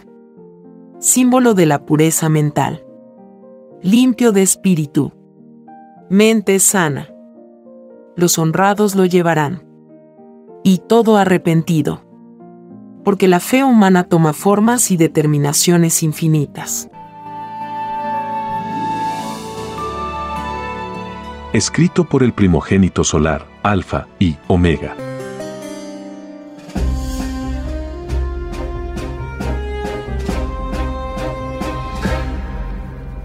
En uno de los rollos telepáticos de los platillos voladores que contienen dibujos celestes, el Divino Padre Eterno nos explica, en el dibujo celeste se ven fluidos solares, un término desconocido para el entendimiento humano.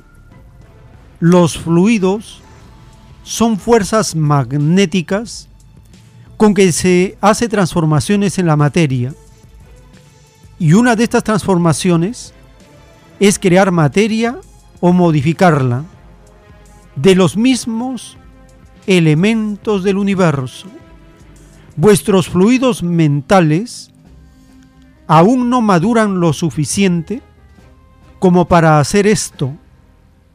Estáis aún en una etapa primitiva llamada inteligencia, que significa en el reino principio interior en prueba, porque todo poder de inteligencia es probado como lo es el espíritu.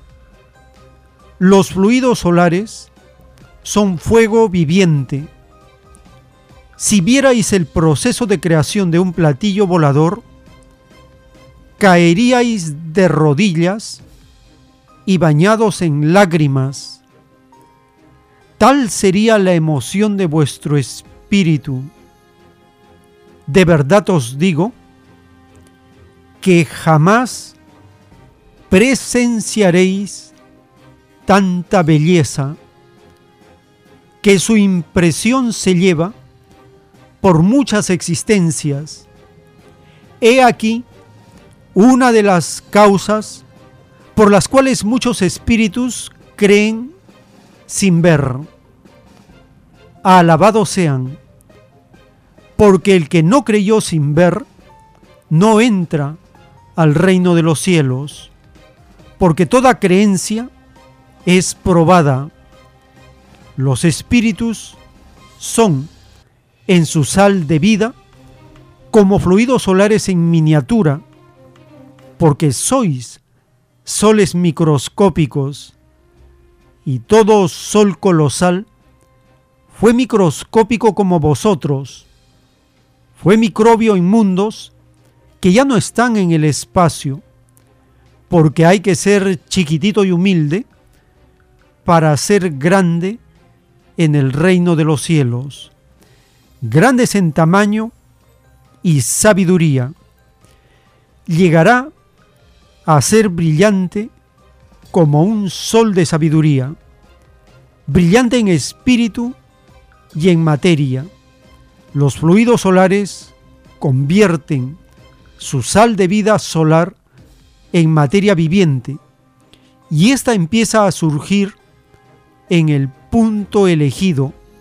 Comienza por un remolino que tiene trazos lineales y a medida que se identifican se vuelven circulares, escrito por el primogénito solar, Alfa y Omega.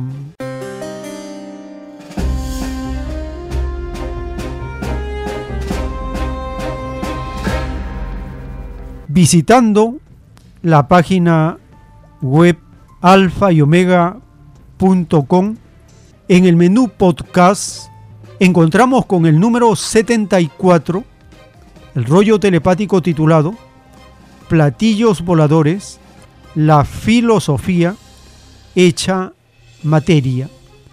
En la primera parte, antes del dibujo celeste, el Divino Padre Eterno nos habla de la materia y el fuego, de las fuerzas vivientes que están en la creación, el tiempo, el espacio, la cohesión, el magnetismo, la gravedad, etc nos dice que nada está quieto y nos habla del universo material.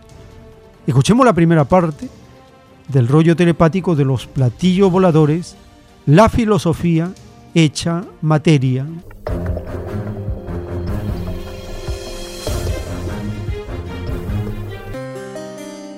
Platillos voladores. La filosofía hecha materia. La materia hecha pensamiento la molécula conversa con el espíritu. Sí, hijito. La materia nace según la sal de vida de las criaturas. Porque todo conocimiento es paralelo al avance del espíritu. Todos los descubrimientos de vuestra ciencia fueron acordados en el reino. Tal como fueron acordados hasta los más microscópicos actos de vuestro espíritu. La materia es inseparable del espíritu porque ambas salieron de una misma ley de un mismo punto del espacio. Un mismo origen. La materia es tan viviente en sus leyes como lo es vuestro espíritu. Porque nadie es menos ante el Creador. La materia y el espíritu poseen libre albedrío. Nacen, se juntan y se separan. Nacer es fuego, juntarse es fuego y separarse es fuego. Porque son de una sola causa. Toda variedad en las creaciones de la materia es variedad de fuego. El fuego hecho materia. Y la materia hecha fuego con identidad. La materia es una transformación del fuego. Un fuego que para transformarse requiere de infinitas fuerzas vivientes, velocidad, espacio, tiempo, gravedad, densidad, traslación, cohesión, etcétera, que también son transformaciones de fuego. Esto significa que ningún elemento ni ninguna criatura nació por sus propios medios. Porque la causa es exterior a ellos. Su propio control no sujeta al control del nacimiento. Todos sienten que sus propios sentires no es del presente. Porque todo nace de nuevo. Todo se transforma. Nada está quieto. Y lo que parece una quietud, no lo es.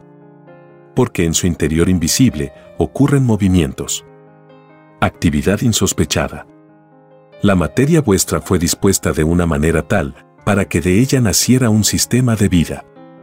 Una prueba de vida. Es por eso que no conversáis con vuestra materia. En el resto del universo sucede tal cosa. Y en ambos casos no existe límite porque tal cosa no se conoce en la creación. El universo expansivo pensante del Padre Jehová crece a cada instante. Y esto viene sucediendo cuando aún no existía el universo material. No habían seres pensantes. Lo que había no lo comprenderíais jamás. Porque solo naciendo de nuevo, el espíritu se acerca a causas desconocidas. Vuestra comprensión es por ahora limitada se os enseñó que todo espíritu nace de nuevo. Porque precisamente naciendo de nuevo, os vais acercando hacia el destino que vuestro propio espíritu quiere. Todo sueño o meta se convierte en realidad con esta ley. Escrito por el primogénito solar, Alfa y Omega.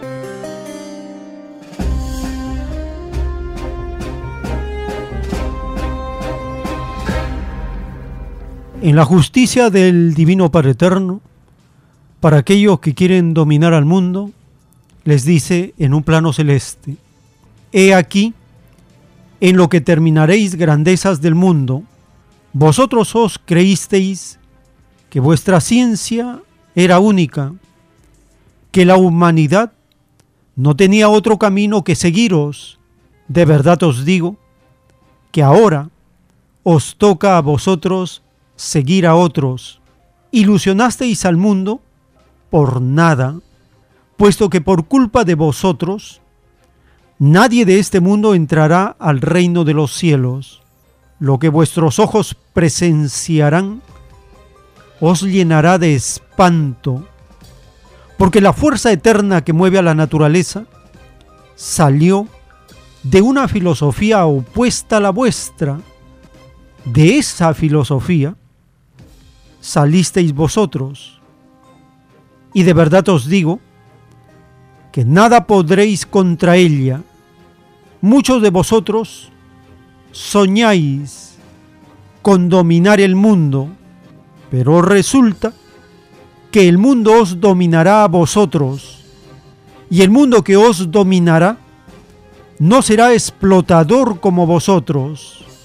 Y dad gracias al Eterno, que no os exterminan, porque no serán de la fuerza. Y de verdad os digo que ninguno de vosotros será importante en los futuros acontecimientos del mundo. Vosotros fuisteis importantes en el mundo del dinero, el mundo que se va, el mundo de la ilusión, el mundo corrompido el mundo que no dio importancia al Creador, el mundo de lo incierto, de verdad os digo, que ninguno que se dio importancia, ni ninguno que ilusionó a los demás, entrarán al reino de los cielos. Y de verdad os digo que mi Hijo primogénito no pisará vuestras tierras, porque son cabeza de violación planetaria, vuestras naciones, explotadores del mundo, os exigirán la entrega de lo que no os pertenece, porque nadie quiere ser maldito y vivir aislado por el resto de su vida. Así ocurrió con los endurecidos del pasado. De verdad os digo que por vosotros se estremecerá este mundo, escrito por el primogénito solar, Alfa y Omega.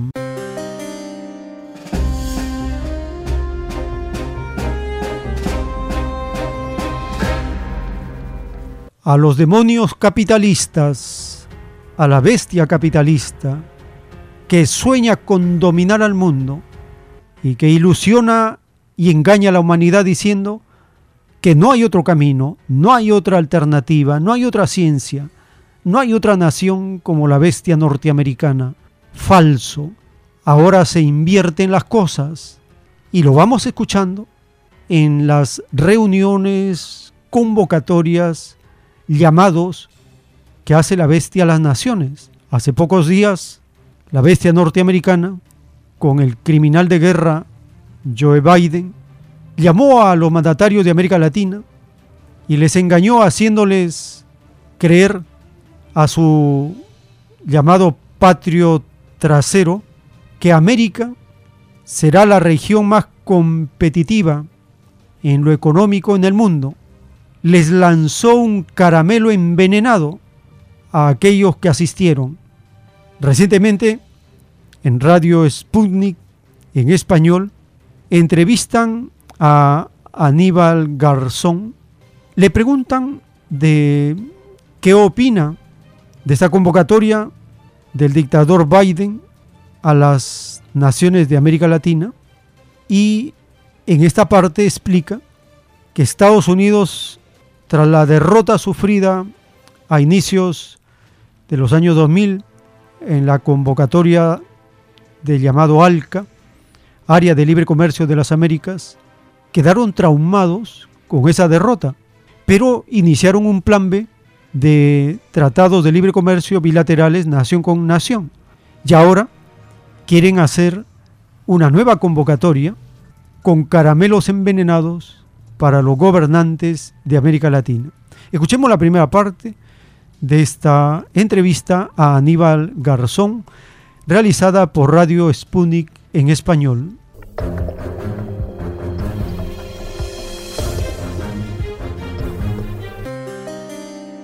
Hola, bienvenidos. Les habla Javier Benítez. Hacer de América la región más competitiva económicamente del mundo y no sé por qué esto me suena, eh, salvando la distancia, a, a la aquel America First de el expresidente de Estados Unidos, Donald Trump.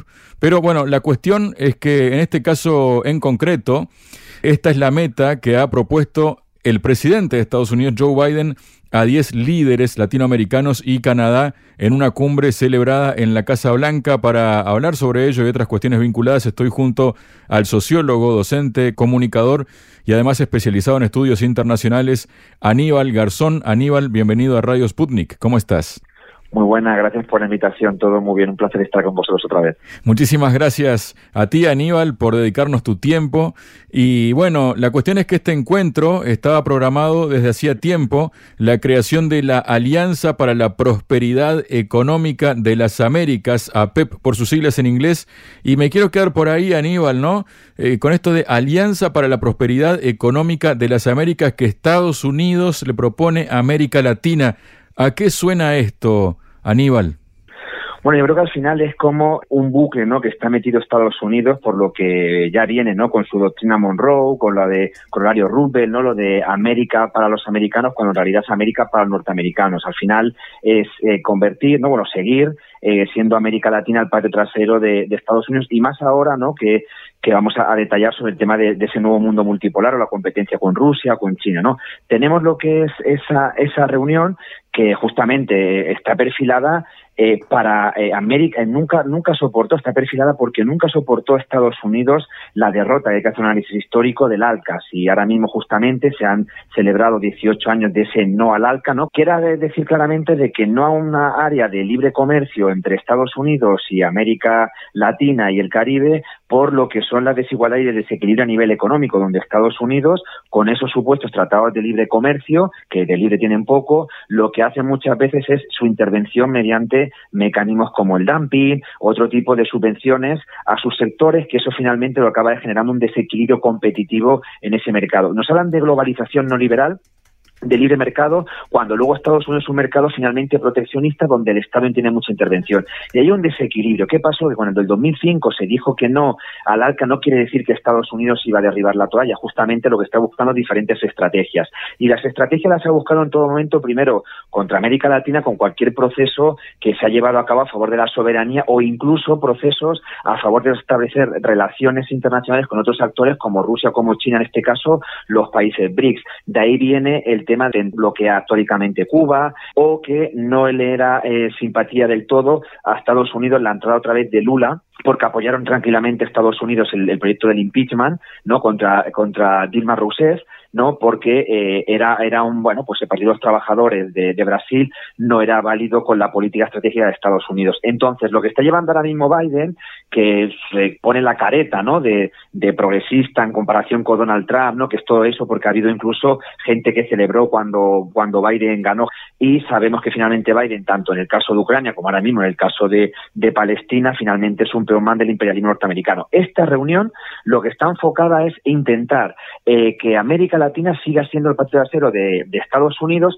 proteger ese mercado con los intereses de Washington. ¿Por qué esto?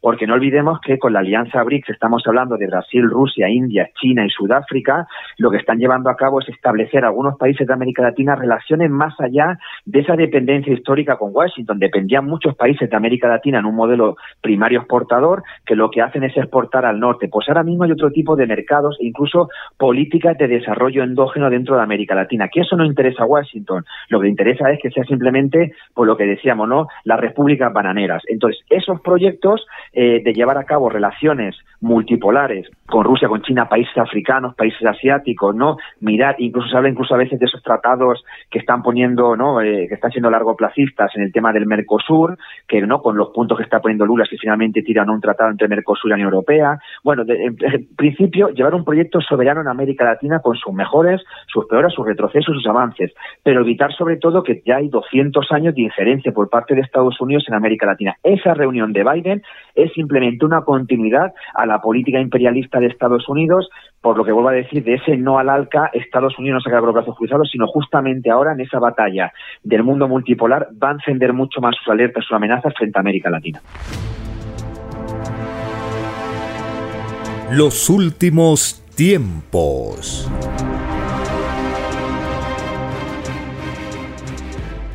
En un plano celeste, dictado por el Divino Padre Eterno, está escrito, el materialismo pidió muchos siglos de reinado y se le concedió, y viene su caída total. Esta caída es la caída del mismo Satanás. Donde existe sufrimiento, está el demonio, porque se complace en ello todos los infortunios e injusticias que ocurren en la tierra se deben únicamente al egoísmo humano. Los demonios se acapararon del mundo material, hicieron lo contrario al divino mandato. Nadie está destinado a dominar a otro, porque nadie domina a otro en el reino de los cielos todo aquel que dominó en algún lejano planeta no entra al reino de los cielos. La espiritualidad, por su humildad misma, actúa siempre última y siempre triunfa por sobre todo demonio. Así fue en el pasado de la tierra, escrito por el primogénito solar, Alfa y Omega.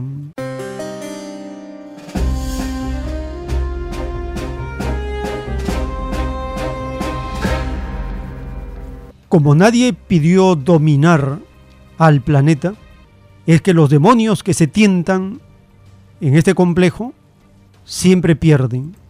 Es el caso de lo que está ocurriendo con Estados Unidos, la cabeza de la bestia apocalíptica.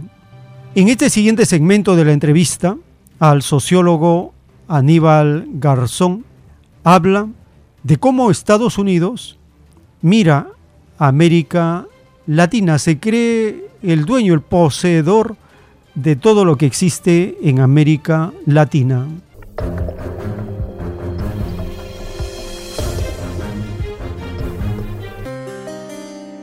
Aníbal Garzón. En su discurso, ¿no? Frente a estos líderes latinoamericanos, Biden dijo que esta idea, ¿no? Recordemos esta alianza para la prosperidad económica de las Américas, con ese nombre rimbombante, ¿no? Dice, dijo Biden que es para aumentar las oportunidades y reducir la desigualdad encauzar el increíble potencial económico de las Américas y hacer del hemisferio occidental la región más competitiva económicamente en la región creo que es algo que está totalmente a nuestro alcance. Me quedo con la parte que dice aumentar las oportunidades y reducir la desigualdad. ¿Cuándo le importó eso realmente a Estados Unidos en América Latina y qué ha hecho Estados Unidos en diferentes regiones del mundo cuando quiso o cuando se metió directamente en busca de lo que les interesa, ¿no? Entonces a uno le viene a la mente esos memes que a veces salen en las redes sociales, ¿no?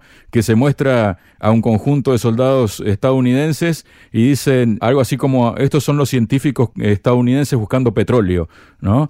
Con todos estos antecedentes, ¿se le puede creer a Biden cuando dice que quiere que América Latina aumente las oportunidades y se reduzca la desigualdad? Hay siempre pues esa demagogia por parte de Estados Unidos entre el concepto no que hablan de democracia, derechos humanos, desarrollo, interacción y luego vemos en la práctica que no, lo que no hay simplemente no es más allá de sus intereses de Washington en el imperialismo. Entonces vemos claramente que eso no es nuevo. Eh, esos discursos que hablaban muchas veces de democracia, de libertad, sobre todo en la Guerra Fría y todo lo que hizo Estados Unidos, en, por como sabemos, no el golpe de cada mismo 50 aniversario, el golpe de Estado en, en Chile, quien estaba detrás, no que estuvo planificado justamente ya por Nixon o por, eh, eh, bueno, pues por Kissinger, eh, ese golpe de Estado, el golpe de Estado que hubo en Argentina, en Bolivia, todo lo que fue el Cono Sur, o luego las injerencias en Centroamérica. Esto es algo constante. Lo que pasa que luego tenemos que hay un mecanismo más de esa guerra o de esa injerencia, que es el lenguaje, la política comunicativa de Estados Unidos de siempre intentar apoderarse de esos conceptos que son hegemónicos, democracia, solidaridad y todo aquello. No es algo, no es algo nuevo. No olvidemos, por ejemplo, que ya Kennedy creó la Alianza para el Progreso en los años 60 en Estados Unidos donde fue una política de injerencia mediante dos tipos de, mecanismos, porque Estados Unidos finalmente utiliza lo que es el hard power, que es el mecanismo de golpe de Estado militarmente, y hay experiencias en todos los países ¿no? de América Latina casi que ha tenido injerencia, y ahora mismo incluso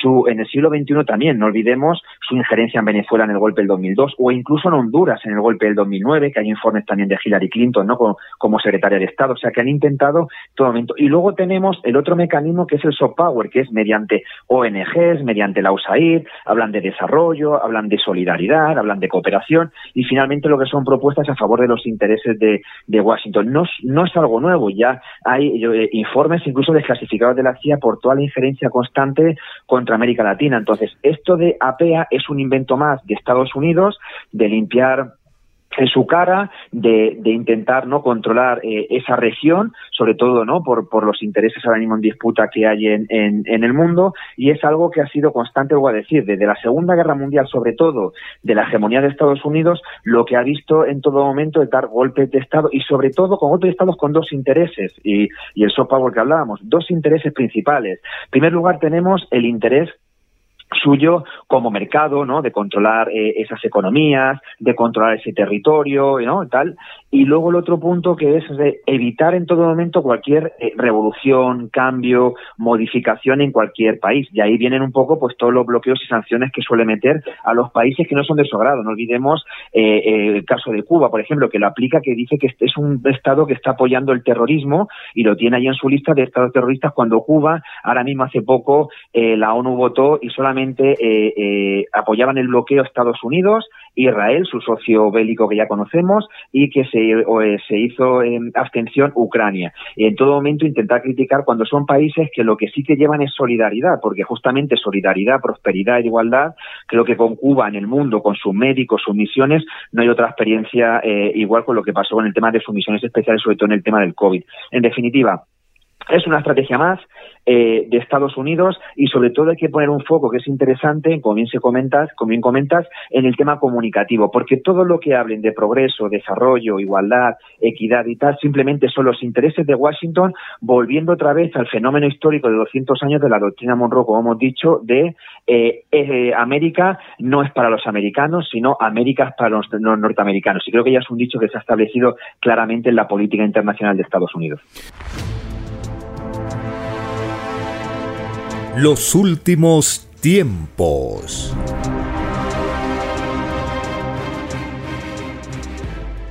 Les recordamos las actividades culturales de los sábados en Vegetalia, Girón Camaná 344, en el Cercado de Lima.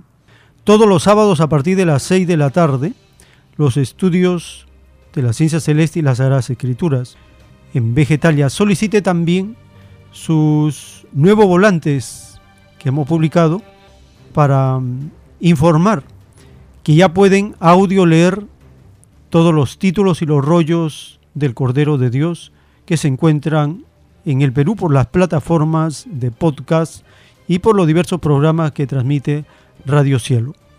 Y en el distrito del Lince, en Avenida César Canevaro 469, en el restaurante vegetariano Fuente Natural, de lunes a sábado a partir del mediodía puede acercarse para solicitar también los nuevos volantes y folletos que hemos publicado para dar el aviso de la ciencia celeste.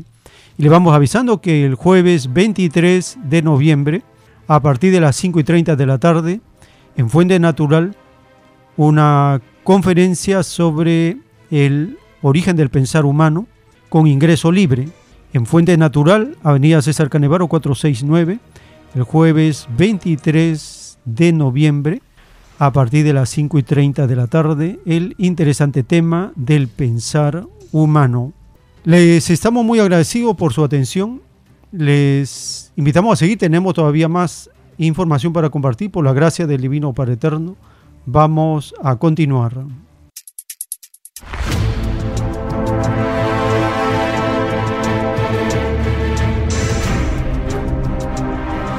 Los últimos tiempos.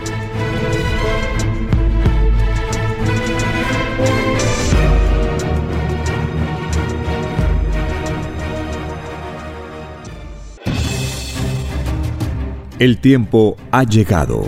Hay momentos cuando el pueblo entra en un estado de soberanía, y esto ocurre cuando el Creador de la vida ordena cambiarlo todo por mandato divino.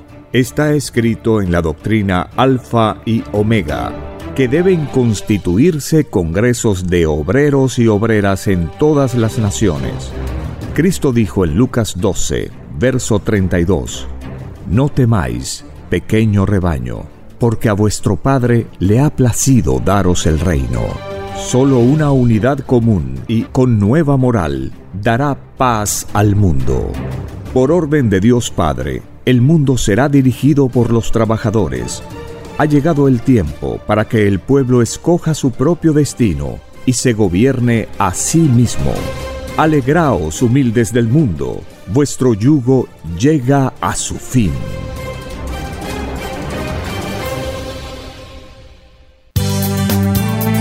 Es Radio Cielo, una nueva era de la radio en Perú. Programación de avanzada para todos. Es Radio Cielo. El mejor anhelo de tu vida. Es Radio Cielo. Sembrando amor y conciencia. Es Radio Cielo Ahora, tu radio favorita, Cielo, llega a todo el mundo. Visítanos e interactúa con todos tus conductores de la variedad de programas que ofrece tu radio Cielo. Radio Cielo en la red. Ingresa a la www.radiocielo.com.pe y desde tu teléfono móvil, interactúa con nosotros. Radio Cielo, a la vanguardia de la tecnología tecnología, cielo.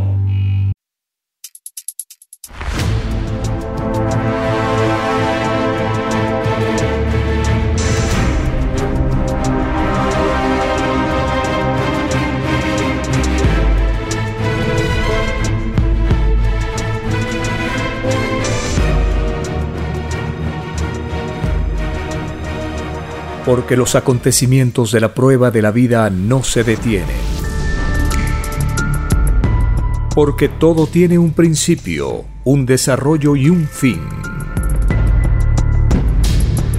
Estamos compartiendo los últimos tiempos.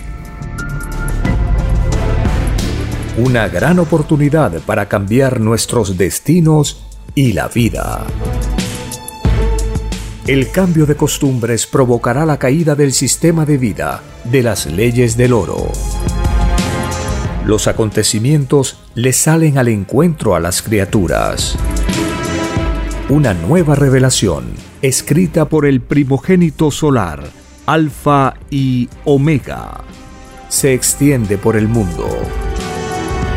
Ciencia celeste, nueva moral, filosofía común, justicia divina. Los últimos tiempos.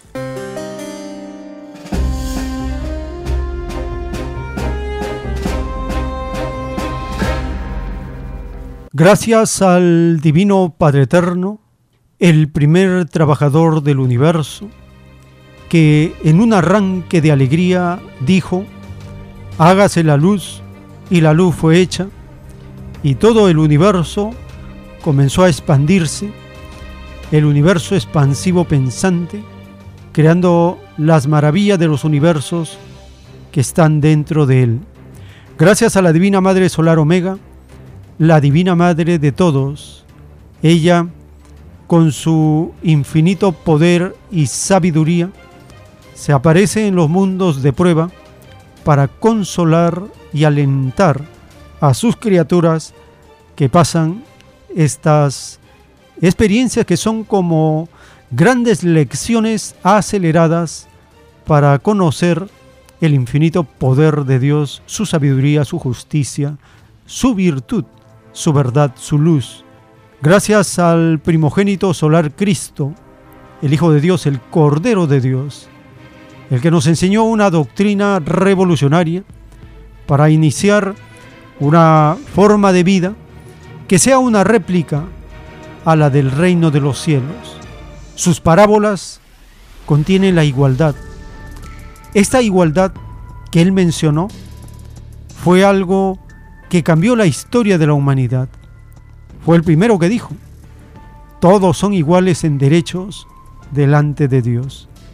Él dijo que se cuide la izquierda de lo que hace la derecha. Así está en una de sus parábolas, en el libro de Mateo, en el Sermón del Monte. La interpretación de esta parábola, el Padre Eterno dice, a los estudiosos de esta época, les maravilla, porque se adelantó a los tiempos modernos en la forma como se llama al pueblo, al trabajador se le llama izquierda y al rico, al explotador se le llama derecha.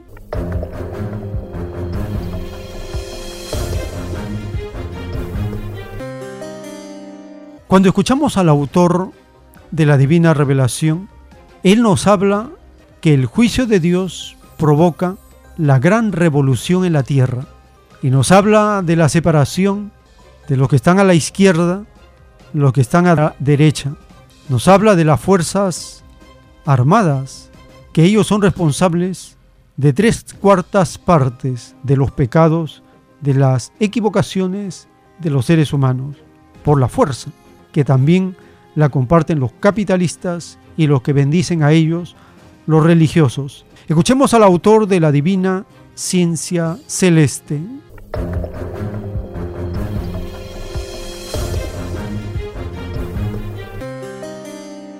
Se anunció un juicio, significa que esto tiene un fin, tiene un término.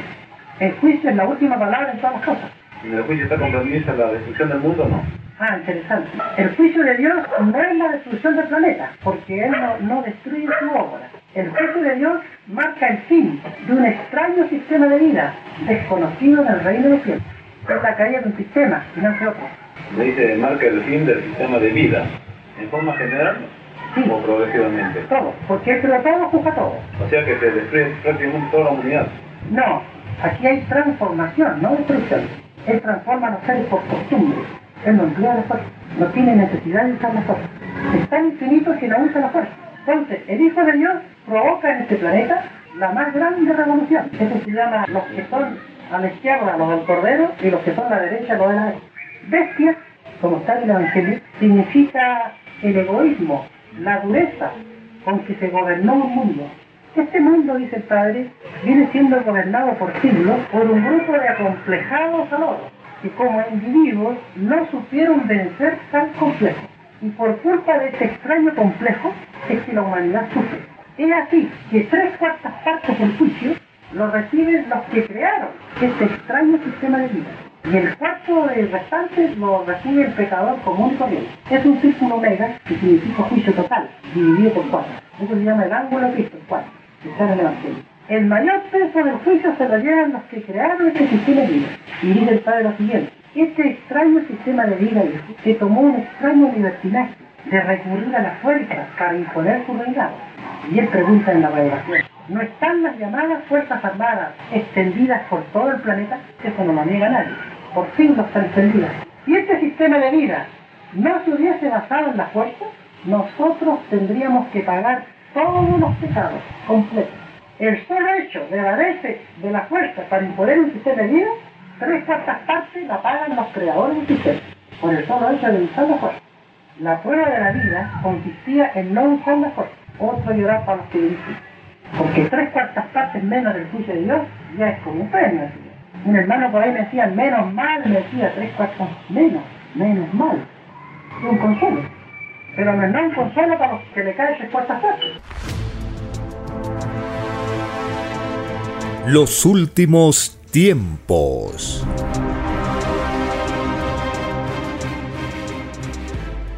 En la divina ciencia celeste, dictada por el Padre Eterno, nos habla de los bienaventurados. Nos dice que son bienaventurados los que despertaron mucho antes de la llegada del Cordero de Dios. Y nos dice que los arrepentidos de última hora tienen menos mérito ante Dios. Los que despertaron a última hora, mayor daño causaron al mundo, porque el dormir de ellos duró más. Cada criatura humana, al recibir la influencia de la bestia, se hizo cómplice de ésta. Solo los revolucionarios que lucharon contra ella no son cómplices de la bestia. Y el primer revolucionario que luchó contra la bestia capitalista fue el propio Hijo de Dios. Fueron los burgueses romanos y judíos los que complotaron para que el Hijo de Dios muriera. El hecho de que ningún rico del naciente capitalismo antiguo no entraran al reino de los cielos fue el acabose para ellos. No le perdonaron ni al Hijo de Dios, menos perdonan a los simples mortales que tratan de enseñar al mundo una justicia mejor y superior a la de la bestia, escrito por el primogénito solar, Alfa y Omega.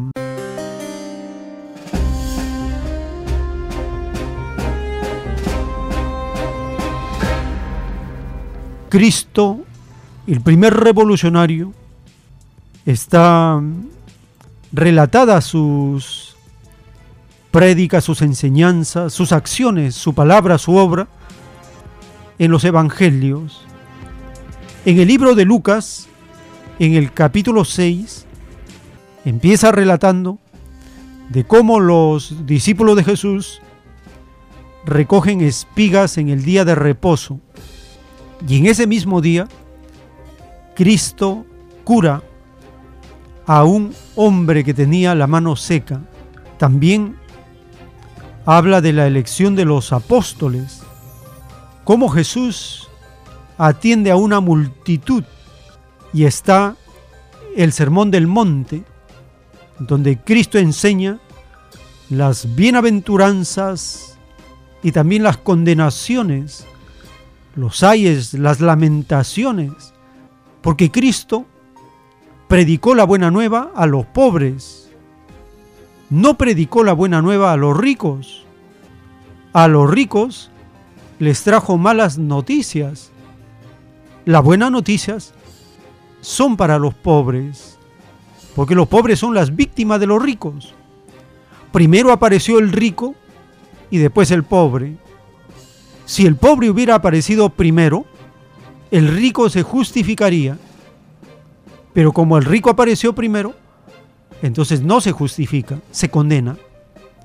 ¿Cuál es su delito? Su delito es ser rico. Ese es su delito. Ser rico es un delito delante de la ley de la igualdad de Dios. Porque en el reino de los cielos nadie es rico ni pobre, todos somos iguales. Y los mandamientos de Dios no mandan ser pobre, no mandan ser rico, mandan que todos debemos ser iguales en el trabajo colectivo, en la virtud, en el estudio, en todo. Igualdad en todo. Eso es lo que manda el Evangelio y la ley de Dios. Escuchemos el capítulo 6 del libro de Lucas.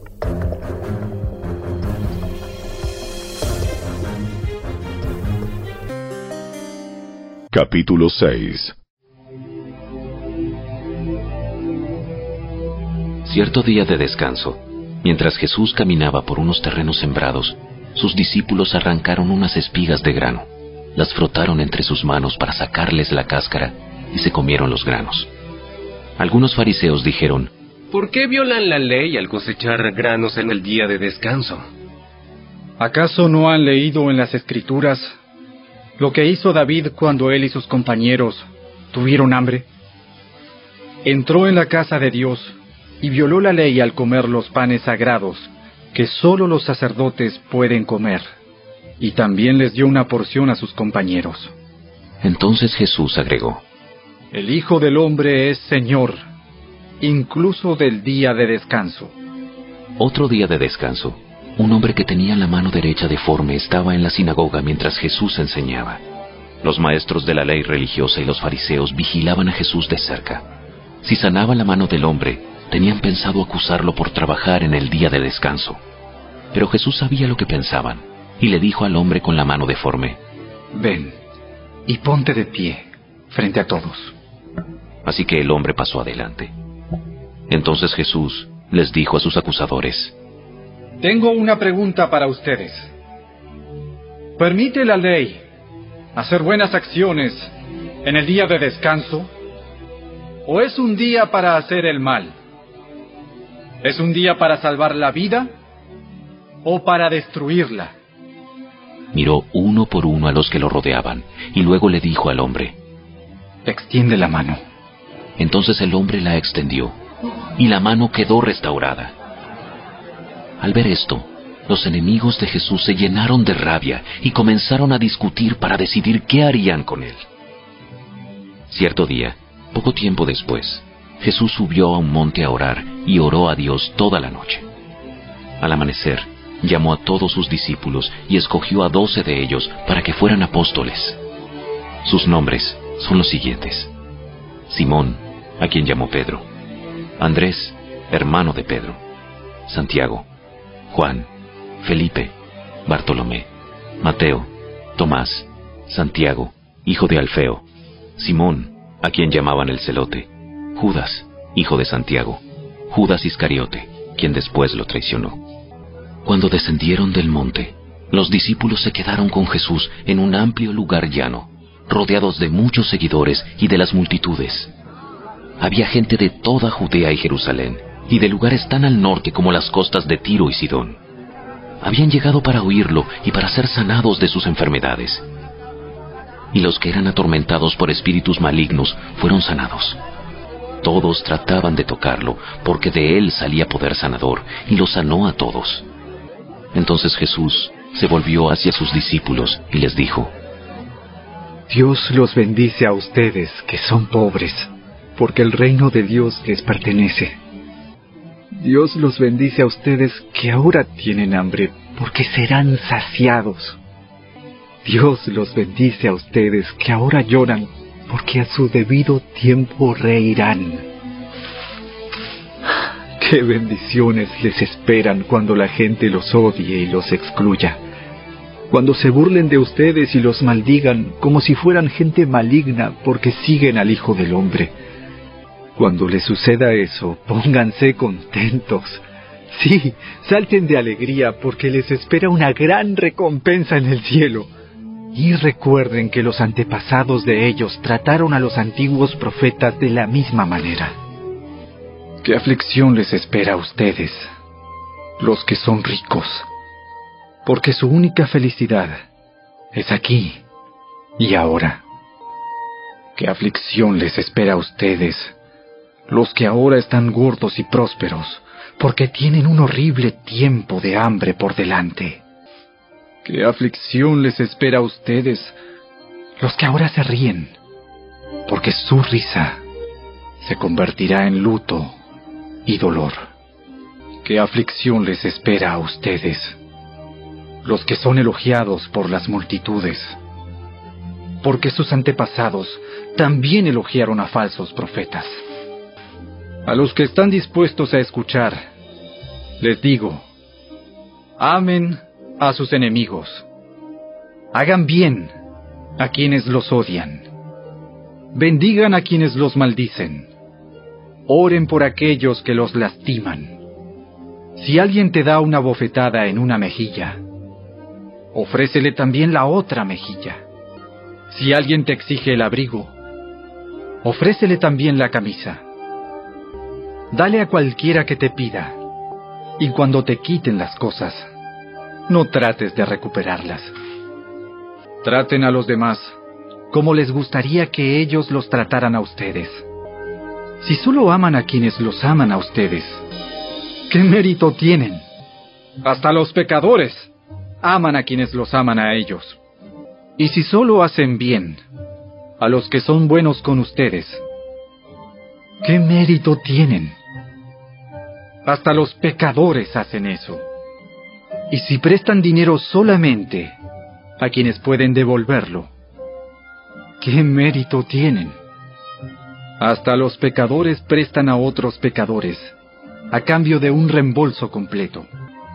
Amen a sus enemigos. Háganles bien. Presten sin esperar nada a cambio. Entonces su recompensa del cielo será grande y se estarán comportando verdaderamente como hijos del Altísimo, pues Él es bondadoso con los que son desagradecidos y perversos. Deben ser compasivos, así como su Padre es compasivo. No juzguen a los demás, y no serán juzgados. No condenen a otros, para que no se vuelva en su contra. Perdonen a otros, y ustedes serán perdonados. Den y recibirán. Lo que den a otros les será devuelto por completo, apretado, sacudido para que haya lugar para más, desbordante y derramado sobre el regazo. La cantidad que den determinará la cantidad que recibirán a cambio. Luego Jesús les dio la siguiente ilustración. ¿Puede un ciego guiar a otro ciego? ¿No caerán los dos en una zanja? Los alumnos no son superiores a su maestro, pero el alumno que complete su entrenamiento se volverá como su maestro. ¿Y por qué te preocupas por la astilla en el ojo de tu amigo cuando tú tienes un tronco en el tuyo? ¿Cómo puedes decir, amigo, déjame ayudarte a sacar la astilla de tu ojo, cuando tú no puedes ver más allá del tronco que está en tu propio ojo. Hipócrita. Primero quita el tronco de tu ojo. Después verás lo suficientemente bien para ocuparte de la astilla en el ojo de tu amigo. Un buen árbol no puede producir frutos malos y un árbol malo no puede producir frutos buenos. Al árbol se le identifica por su fruto. Los higos no se recogen de los espinos y las uvas no se cosechan de las zarzas. Una persona buena produce cosas buenas del tesoro de su buen corazón. Y una persona mala produce cosas malas del tesoro de su mal corazón. Lo que uno dice brota de lo que hay en el corazón. Así que, ¿por qué siguen llamándome Señor, Señor, cuando no hacen lo que digo? Les mostraré cómo es cuando una persona viene a mí, escucha mi enseñanza y después la sigue. Es como una persona que para construir una casa cava hondo y echa los cimientos sobre roca sólida. Cuando suben las aguas de la inundación y golpean contra esa casa, esta queda intacta porque está bien construida. Pero el que oye y no obedece es como una persona que construye una casa sobre el suelo sin cimientos. Cuando las aguas de la inundación azoten esa casa, se derrumbará en un montón de escombros. Los últimos tiempos.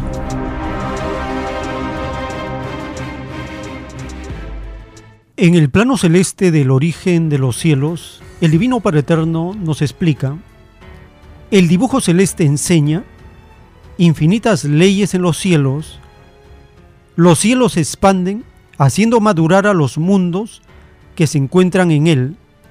Cada cielo es una caloría solar que tiene dentro de sí a otras infinitas calorías. Cada cielo tiene un sol jerárquico que transmite sus leyes a otros soles, y todos alaban al Padre, conocen a los enviados del Padre, porque lo que es del Hijo Solar es del Padre. Cada cielo forma parte de una galaxia. Una galaxia posee infinitas clases de cielo, cielos microscópicos y gigantescos. Los microscópicos poseen mundos iguales y los cielos gigantescos poseen mundos colosales. Vuestro mundo polvo pertenece a cielo microscópico con sol enano amarillo pálido. Vuestro cielo pertenece a la galaxia Trino, una galaxia casi desconocida en el universo, escrito por el primogénito solar Alfa y Omega.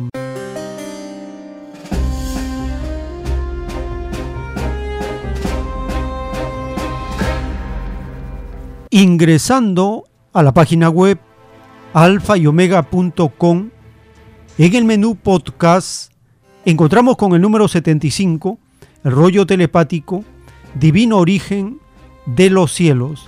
En la primera parte, antes del dibujo celeste, el Padre Eterno nos explica cómo los cielos nacen de una idea y que es un infinito de un todo. Nos dice que en las dimensiones del mundo celeste existen puertas y casas en los cielos.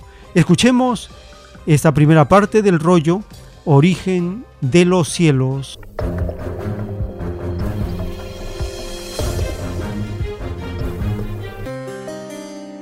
Divino origen de los cielos. Sucesión eterna de cielos. La geometría del universo. Cómo nace y se desarrolla un cielo. El macrocosmo y el microcosmo. La galaxia Trino. Sí, hijito. Te dictaré el tema de toda eternidad, los cielos. Un tema que hará estremecer a los incrédulos y a los egoístas a los que creen saberlo todo y no saben nada. Los cielos también fueron microscópicos. Todos nacieron bebés, tal como nacéis vosotros. Lo de arriba es igual a lo de abajo. Nadie nace grande. Porque hay que ser chiquitito y humilde para ser grande en el reino de los cielos. Todo cielo nace de una idea. Una idea como vosotros generáis a diario. Toda idea contiene los gérmenes de un futuro mundo. Y entre ellos está el tiempo, el espacio y la filosofía. Al crecer la idea, expande sus gérmenes. Y va creciendo su geometría. tal como crece y se desarrolla una semilla. Un cielo es un infinito de un todo. Vosotros viviendo en un planeta, conocéis un solo presente. Un solo cielo. El que vuestros ojos ven. No veis más allá de vuestro límite. No veis las colosales formas del macrocosmo. Pues nada tiene límites en la creación del Padre. Los cielos se suceden, unos a continuación de otros. Y son de colores infinitos. Que tampoco tienen límites. Su geometría es universal. Basta que penséis cómo están distribuidos los cielos, y ellos allí están. Porque todo lo pensado por vosotros, ya fue pensado por otros. Y todo lo que pensaréis igual. Nadie es absoluto. Todo existe. Es tan infinito el número de cielos, que toda fantasía es una realidad. Lo que no está en la tierra, está en el infinito. Los cielos con ser infinitos poseen límites porque precisamente todo existe en ellos. Estos límites se denominan puertas. Puertas que conducen a las casas. Y no son como las vuestras. Porque no tienen límites. Se expanden en todo instante. Porque allí la materia es creadora como el espíritu. Los cielos tienen jerarquías. Más, la Trinidad las une. El todo sobre el todo está en todos. Todo cielo tiene su filosofía. Y sus criaturas heredan la filosofía. Allí el entendimiento no tiene trabas. Todos son creadores de mundos. Y el tamaño de estos mundos es infinito. Todo depende de la sal de vida de cada uno. En el reino de los cielos, nadie envejece, porque vive en la eternidad. Juegan como niños, a transformarse en lo que fueron. Pues naciendo de nuevo, han pasado por infinitas existencias. Y disfrutan de ellas. Y eso es lo que ocurrió en una de las casas llamada paraíso terrenal. El ángel Luz Bella se transformó en serpiente para tentar a Eva. Y con ello se convirtió en demonio. Había hecho lo mismo en otras casas. Y todo tiene su límite en las criaturas del Creador la serpiente fue maldecida por el Padre Jehová. Escrito por el primogénito solar, Alfa y Omega.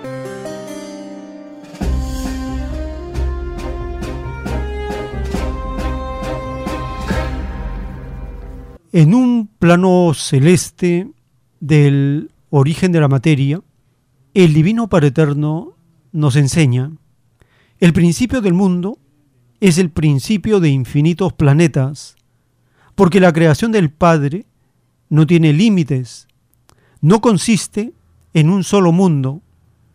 ¿No se os enseñó que vuestro Creador no tiene ni principio ni fin? Por lo tanto, ningún mundo existente es el único, ni el primero. Solo el Padre es primero en el universo. Y con esta revelación se juzga a todo sabio egoísta que creyó que la Tierra era el único planeta habitado, no reconocieron que primero era, es y será el Padre. Ningún sabio que negó los derechos del Padre en sus hipótesis entrará al reino de los cielos. La Tierra es producto de presiones caloríficas fue el descenso del calor lo que provocó el nacimiento de la corteza. El agua es ceniza líquida y representa la más alta caloría en su transformación. El proceso del agua fue el más lento y el más demoroso. Hubieron infinitas clases de agua y las hubo de muchos colores escrito por el primogénito solar, Alfa y Omega.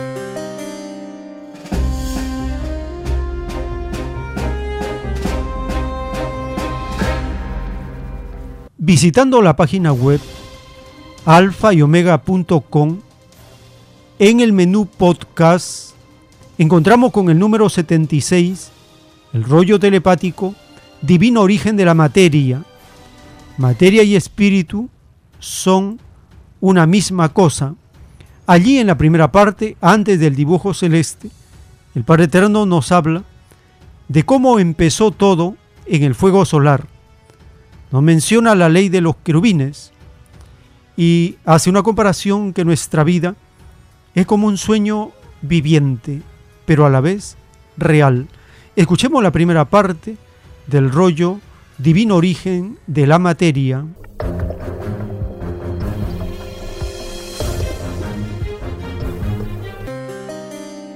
Divino origen de la materia. Materia y espíritu son una misma cosa. Lo que sucedió en el punto de origen llamado reino de los cielos. Sí, hijito. El origen de todo cuanto existe salió de un mismo punto. De una misma ley. De un solo creador. Materia y espíritu son una misma cosa. Que se manifiestan de formas infinitas pasan por la relatividad de sus existencias y vuelven al mismo punto. Lo que sucedió en el lugar de origen es algo que aún sigue sucediendo. Y antes que nacierais vosotros, venía sucediendo. Todo empezó por el fuego solar. De los soles alfa y omega nació una microscópica chispita, que fue madurando en el espacio y creciendo, hasta llegar a ser el planeta Tierra. La chispita tiene aún en su centro fuego solar. La corteza que pisáis fue naciendo por el descenso de presión. Un descenso que aún continúa. Y continuará hasta apagarse el sol. Porque el fuego central de vuestro mundo es como un inmenso sol para microscópicas criaturas.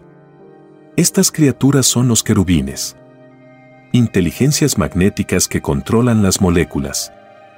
La existencia del querubín es desconocida para la ciencia terrestre. Y no existe nada sin su concurso. Todo el universo está compuesto por querubines. Este conocimiento tenía que llegar al mundo. Porque todos los conocimientos tienen su tiempo. El querubín no es del materialismo. Su causa viene de la misma causa del universo. Una causa tan remotísima que tendríais que nacer de nuevo, por toda la eternidad, y no llegaríais nunca. Las mismas distancias que separan a los mundos está compuesto por querubines. Esta ley del querubín explica el origen de todas las cosas. Vuestro conocimiento no tenía la misión de explicar la eternidad. Porque es una ciencia y filosofía de prueba. Tal como lo pedisteis vosotros mismos en el reino. Cada nacer está compuesto de querubines. Y ellos son como vosotros. Poseen libre albedrío. Toda la naturaleza se transforma y se mueve porque en todos los elementos están los querubines. Así es el universo viviente del Padre Jehová. Todo tiene vida dentro de sus propias dimensiones. Vuestro presente es un presente que se desarrolla en una sola dimensión. Y la indiferencia de la materia se debe a que está dentro de la suya. Más, os ven y os sirven en silencio. Para los elementos vuestro presente es como una escena atmosférica. Saben que si hablaran, no serían oídos. Porque todo el olvido que pedisteis para vuestra prueba de vida, también lo pidieron los elementos. Para que comprendáis esto, imaginad que lo que soñáis no podéis tocarlo ni mucho menos traerlo al mundo material. Porque el sueño es otra dimensión. Así os ven los elementos de la naturaleza. La vida que escogisteis es un sueño viviente y a la vez real. Escrito por el primogénito solar, Alfa y Omega.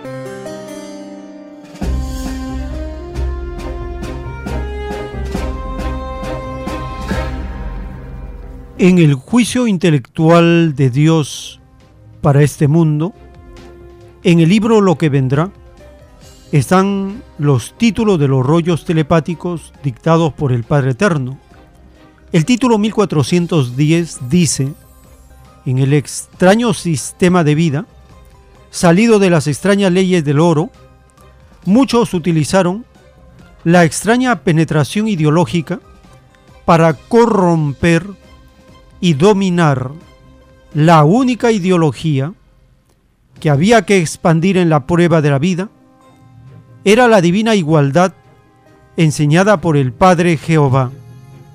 Es más fácil que quede en este mundo lo que imitó al Padre, aunque en forma microscópica, a que pueda quedar lo que hizo lo opuesto a lo enseñado por el Divino Creador. Y el título 1411 dice, Toda nación llamada industrializada, surgida en el extraño sistema de vida, salido de las extrañas leyes del oro, que sometió a otra con su poder, sus integrantes no volverán a entrar al reino de los cielos. La prueba de la vida consistía en progresar en todo orden de cosas sin dominar a nadie. Es más fácil que entre al reino de los cielos una nación pobre a que pueda entrar una que fue rica. Títulos escritos por el primogénito solar Alfa y Omega.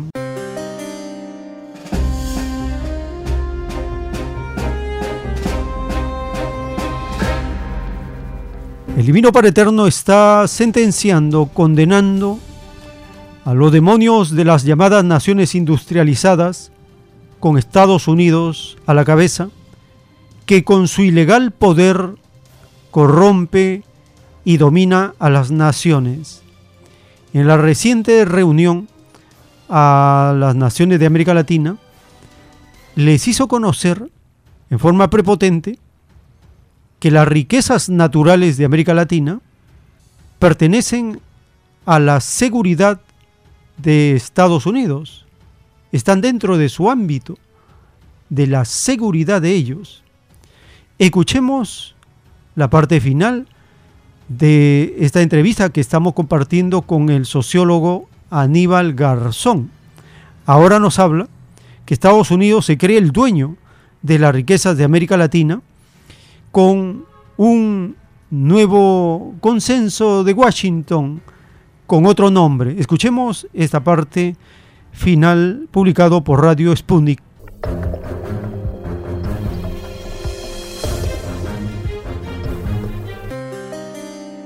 Justamente también en esta reunión hubo unas palabras que pronunció, en esta reunión de la Casa Blanca, me estoy refiriendo, ¿no?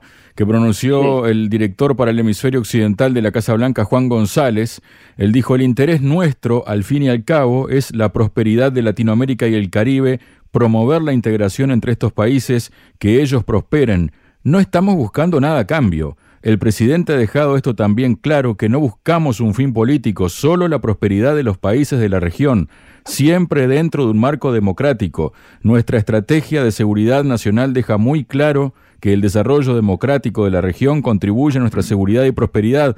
Entonces uno va un poco a la hemeroteca, ¿no? Y si no fuera porque a veces pasan barbaridades detrás de estas cosas, uno se echaría a reír, ¿no? Pero ya en enero de este mismo año, Laura Richardson, quien es la general jefa del Comando Sur de Estados Unidos, haciendo unos comentarios, ¿no? Sobre América Latina, se preguntó por qué es importante esta región con todos sus ricos recursos y elementos de tierras raras, tienes el triángulo de litio, que hoy en día es necesario para la tecnología. El 60% del litio del mundo está en el triángulo de litio, Argentina, Bolivia, Chile, para que luego González venga a decir que Estados Unidos no busca nada a cambio, Aníbal. Sí, justamente estaba pensando en el ejemplo del triángulo del litio, ¿no? De la responsable, ¿no? Militar, de lo que es la parte de América Latina. El litio, que es un componente, ¿no? Donde Bolivia, Argentina y Chile son, son países ricos, son la potencia mundial, donde el litio es importante, sobre todo en la zona de Bolivia, en el Salar de Uyuni, que es importante para el tema de baterías, donde se ha llevado incluso, ¿no? El gobierno de Evo Morales y luego el de, el de Lucho estaban llevando a cabo, ¿no? Pues proyectos de inversión mixta, ¿no? Con el Estado boliviano detrás, donde hay incluso había países como Irán, incluso como Rusia, de poder llevar esa economía mixta, lo que se puede decir incluso una transnacional, de los intereses ¿no? también de esos países para eh, eh, bueno pues llevar a cabo la batería del litio. Dejó claramente Estados Unidos con esas declaraciones ¿no? de la dirigente estadounidense de, de, Laura, dejó claramente el tema de, de cómo Estados Unidos eh, esa zona pueden opinar y pueden decir lo que quieren y dónde tienen que negociar esos países y que finalmente son como neocolonias de Estados Unidos. Eso es lo que dejó claro, no, no el hecho de que son soberanos para poder eh, negociar y el libre mercado, según la Organización Mundial del Comercio, puedan negociar con quien quieran. No, que los recursos, esos están eh, son el interés de Washington y por lo tanto tienen que tenerlo en cuenta. Esto es el primer, el primer punto. Y eso es constante en Estados Unidos, ya por eso viene el concepto de República Bananera. No olvidemos tampoco que Estados Unidos no está ahí por el de los países. Y tenemos un concepto claro histórico reciente que es el consenso de Washington.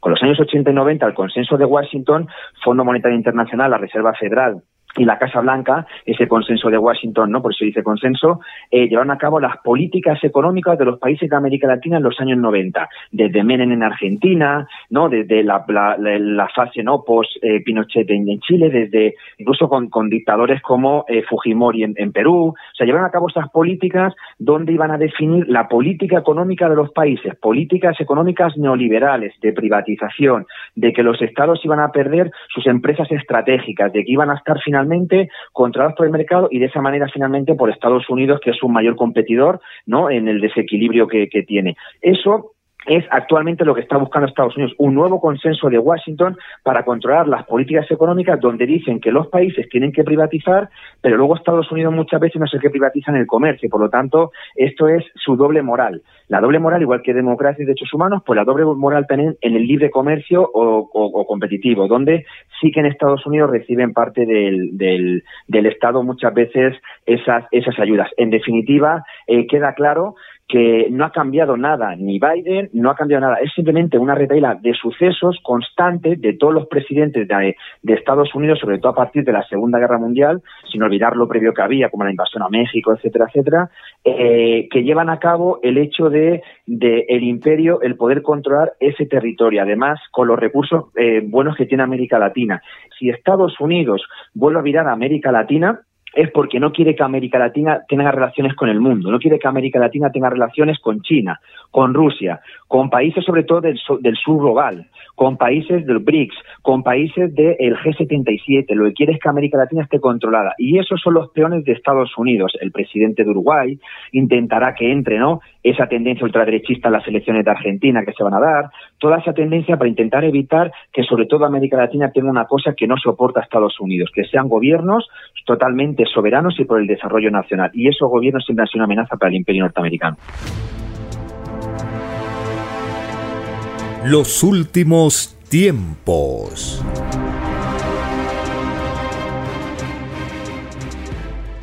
En el libro Lo que vendrá están los títulos de los planos celestes dictados por el Padre Eterno.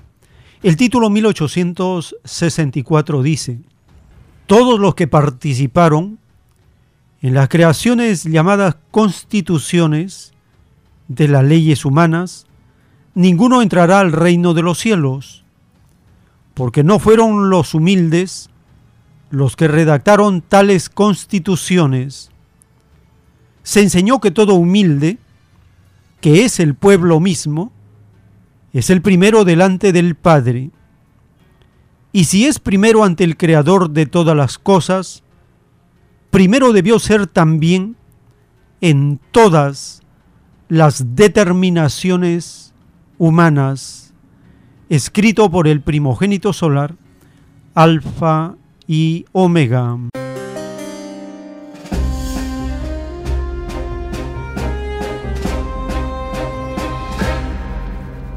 Desde el año 2019, la población del rebaño de Chile está luchando por una nueva constitución.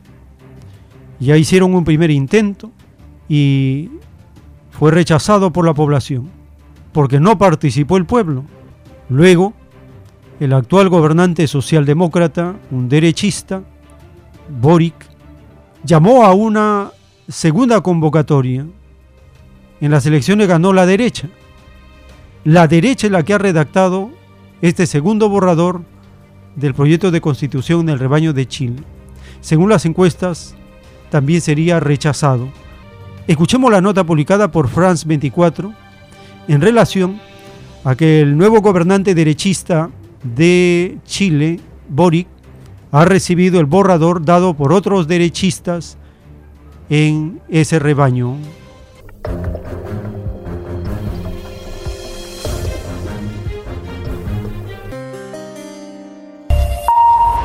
Nosotros continuamos y hoy en directo vamos a Santiago porque la Convención Constitucional entregó al presidente Gabriel Boric un nuevo borrador de la Constitución. El texto fue acordado por la derecha y la extrema derecha y ha recibido fuertes críticas de la izquierda.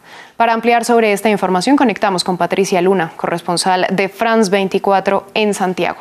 Patricia, ¿qué es lo más destacado de este texto? Buenas noches, Valentina. Se trata de una propuesta muy diferente a la que fuera rechazada en el 2022, en donde los convencionales eran de una mayoría izquierdista. En este caso no se partió de, un texto en blanco, había 12 bases eh, institucionales marcadas por el propio proceso. Sin embargo, el texto tiene un fuerte carácter conservador, lo que hace que eh, haya sido criticado por decir que profundiza el sistema neoliberal que ha caracterizado a Chile, aunque consagra a Chile como un Estado social y democrático de Derechos promoverá estos eh, derechos sociales a través de instituciones públicas y privadas, lo que según la izquierda haría que solo aquellas personas con poder adquisitivo pudieran elegir, por ejemplo, entre una salud pública o una salud privada. También se critican las medidas que tienen que ver con la inmigración.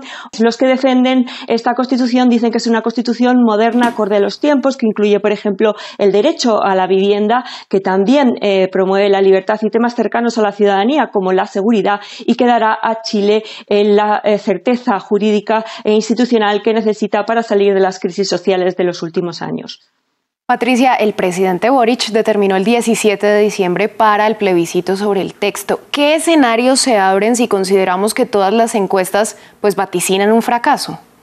El propio presidente Boric no se mostró partidario de una u otra opción, se mostró neutral, es así como le exige la normativa no pronunciarse. Sin embargo, ya afirmó que el texto no había intentado lograr consensos, es decir, lo mismo que se había acusado a la propuesta anterior que resultó rechazada en las urnas. Sin embargo, el oficialismo ya se ha manifestado en contra de este texto constitucional. Si los chilenos votaran en este momento, lo harían en contra de este texto constitucional. Eh, hay que decir que la ciudadanía ha estado muy eh, desafectada de este proceso. Sin embargo, es verdad que la opción a favor ah, se ha incrementado un poco en las últimas semanas y que todavía queda pendiente la campaña electoral en la que la derecha hace un muy buen despliegue territorial. Habrá que ver qué es lo que pasa.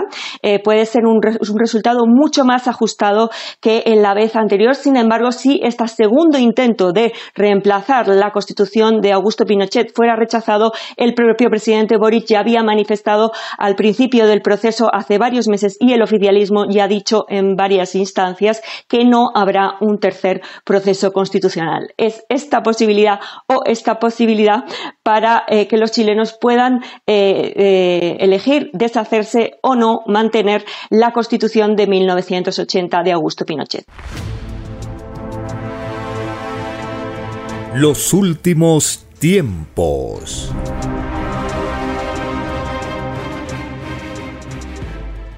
En un plano celeste dictado por el Padre Eterno está escrito, He aquí que el Padre Jehová, de en medio de sus enemigos, hace nacer el principio del nuevo mundo, el mundo Omega. Esta gloria estaba destinado para el pueblo de Israel, el hijo mayor, la nación más antigua de esta morada, más le ha sido quitada por dar inmoral ejemplo a las naciones nuevas, a las menores. Israel sigue empleando la fuerza y el comercio, lo que no es agradable al Padre Jehová.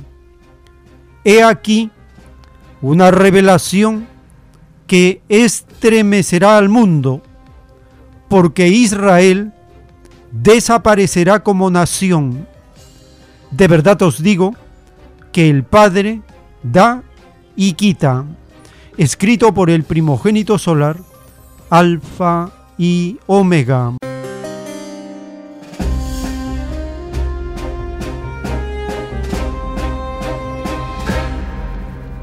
Las profecías para este rebaño soberbio de Israel son estremecedoras. Va a desaparecer como nación. Sus integrantes se van a desparramar otra vez por el mundo.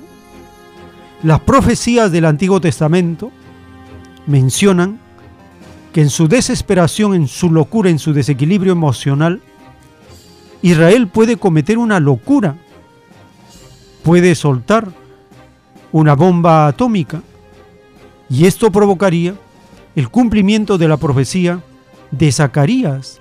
Él menciona cómo en una detonación de esa magnitud los cuerpos se derriten, los ojos se vacían y los seres terminan como desechos. ¿Puede ocurrir esto? ¿Puede ser esto la abominación desoladora que habla el profeta Daniel en el Antiguo Testamento? ¿Puede ser esta una gran señal de este tiempo? Puede ser. Israel está enloquecido por lo ocurrido recientemente en octubre de 2023. Son claves que están en las Sagradas Escrituras y que se podrían interpretar de acuerdo a los acontecimientos que están ocurriendo. Lo importante es que este acontecimiento del Medio Oriente tiene repercusión mundial, porque allí está metida la cabeza de la bestia apocalíptica, Estados Unidos, Gran Bretaña y Francia. Las noticias recientes informan que varios mandatarios del Medio Oriente están colmando ya su paciencia y que podrían tomar represalia. La profecía indica que Israel será aislada. Entonces la cosa está muy intensa en estos momentos en el Medio Oriente.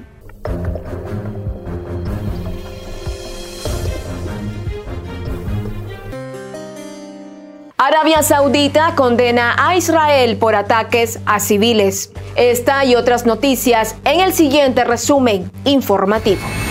El príncipe heredero saudí Mohammed bin Salman reiteró la condena hacia Israel por las violaciones ejecutadas en la franja de Gaza y Cisjordania, sin mostrar señales de detener su ofensiva militar, lo que ha provocado un desplazamiento forzado de miles de palestinos.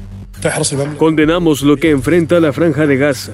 Confirmamos la necesidad de detener esta guerra y el desplazamiento forzado a corto plazo y preparar las condiciones para el retorno de la estabilidad y la realización de la paz.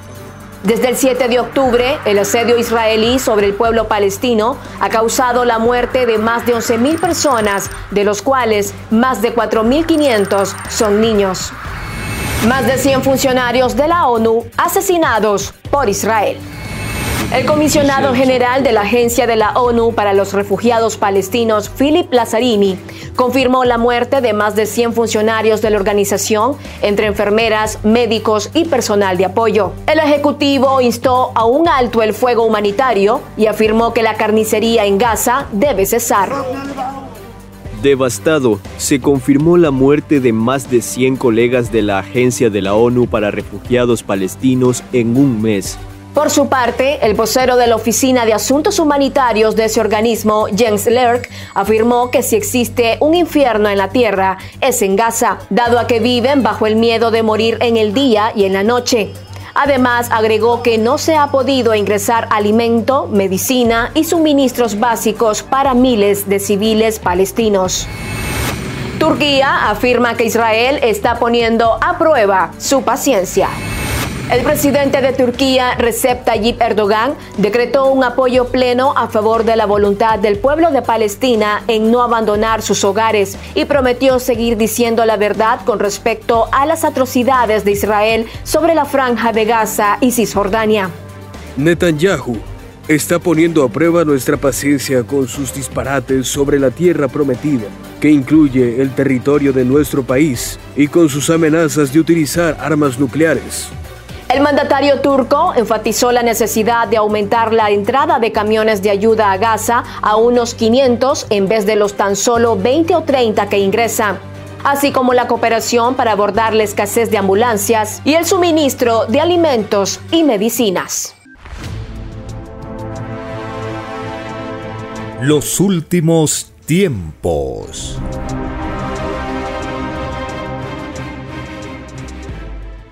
Veremos qué ocurre. Lo importante es ir preparándonos frente a estos acontecimientos bíblicos de los últimos tiempos de la prueba de la vida. ¿Y cómo nos vamos preparando? Escuchando, leyendo la nueva revelación del Cordero de Dios que el Divino Padre Eterno envía a esta morada planetaria. Ya tenemos todos los rollos que se encuentran en el Perú, en audios, en las plataformas de podcast y también en la página web alfayomega.com. Tenemos en libros publicados todos los rollos que están en el Perú y también están en la página web alfayomega.com. Entonces ahora podemos audio leer toda la doctrina siguiendo los programas que transmite Radio Cielo en la variedad de programas que se comparten y por todas las plataformas de podcast que están disponibles en las mayores a nivel mundial como Spotify, Google Podcast, Apple Podcast, Amazon Music, etc. Son ocho plataformas que almacenan todos los rollos, episodio por episodio, uno por uno, y todos los títulos de la doctrina del Cordero de Dios. Así, estamos llegando al final de esta jornada informativa. Les agradecemos por habernos acompañado y si el Divino Padre Eterno lo permite, hasta una nueva edición.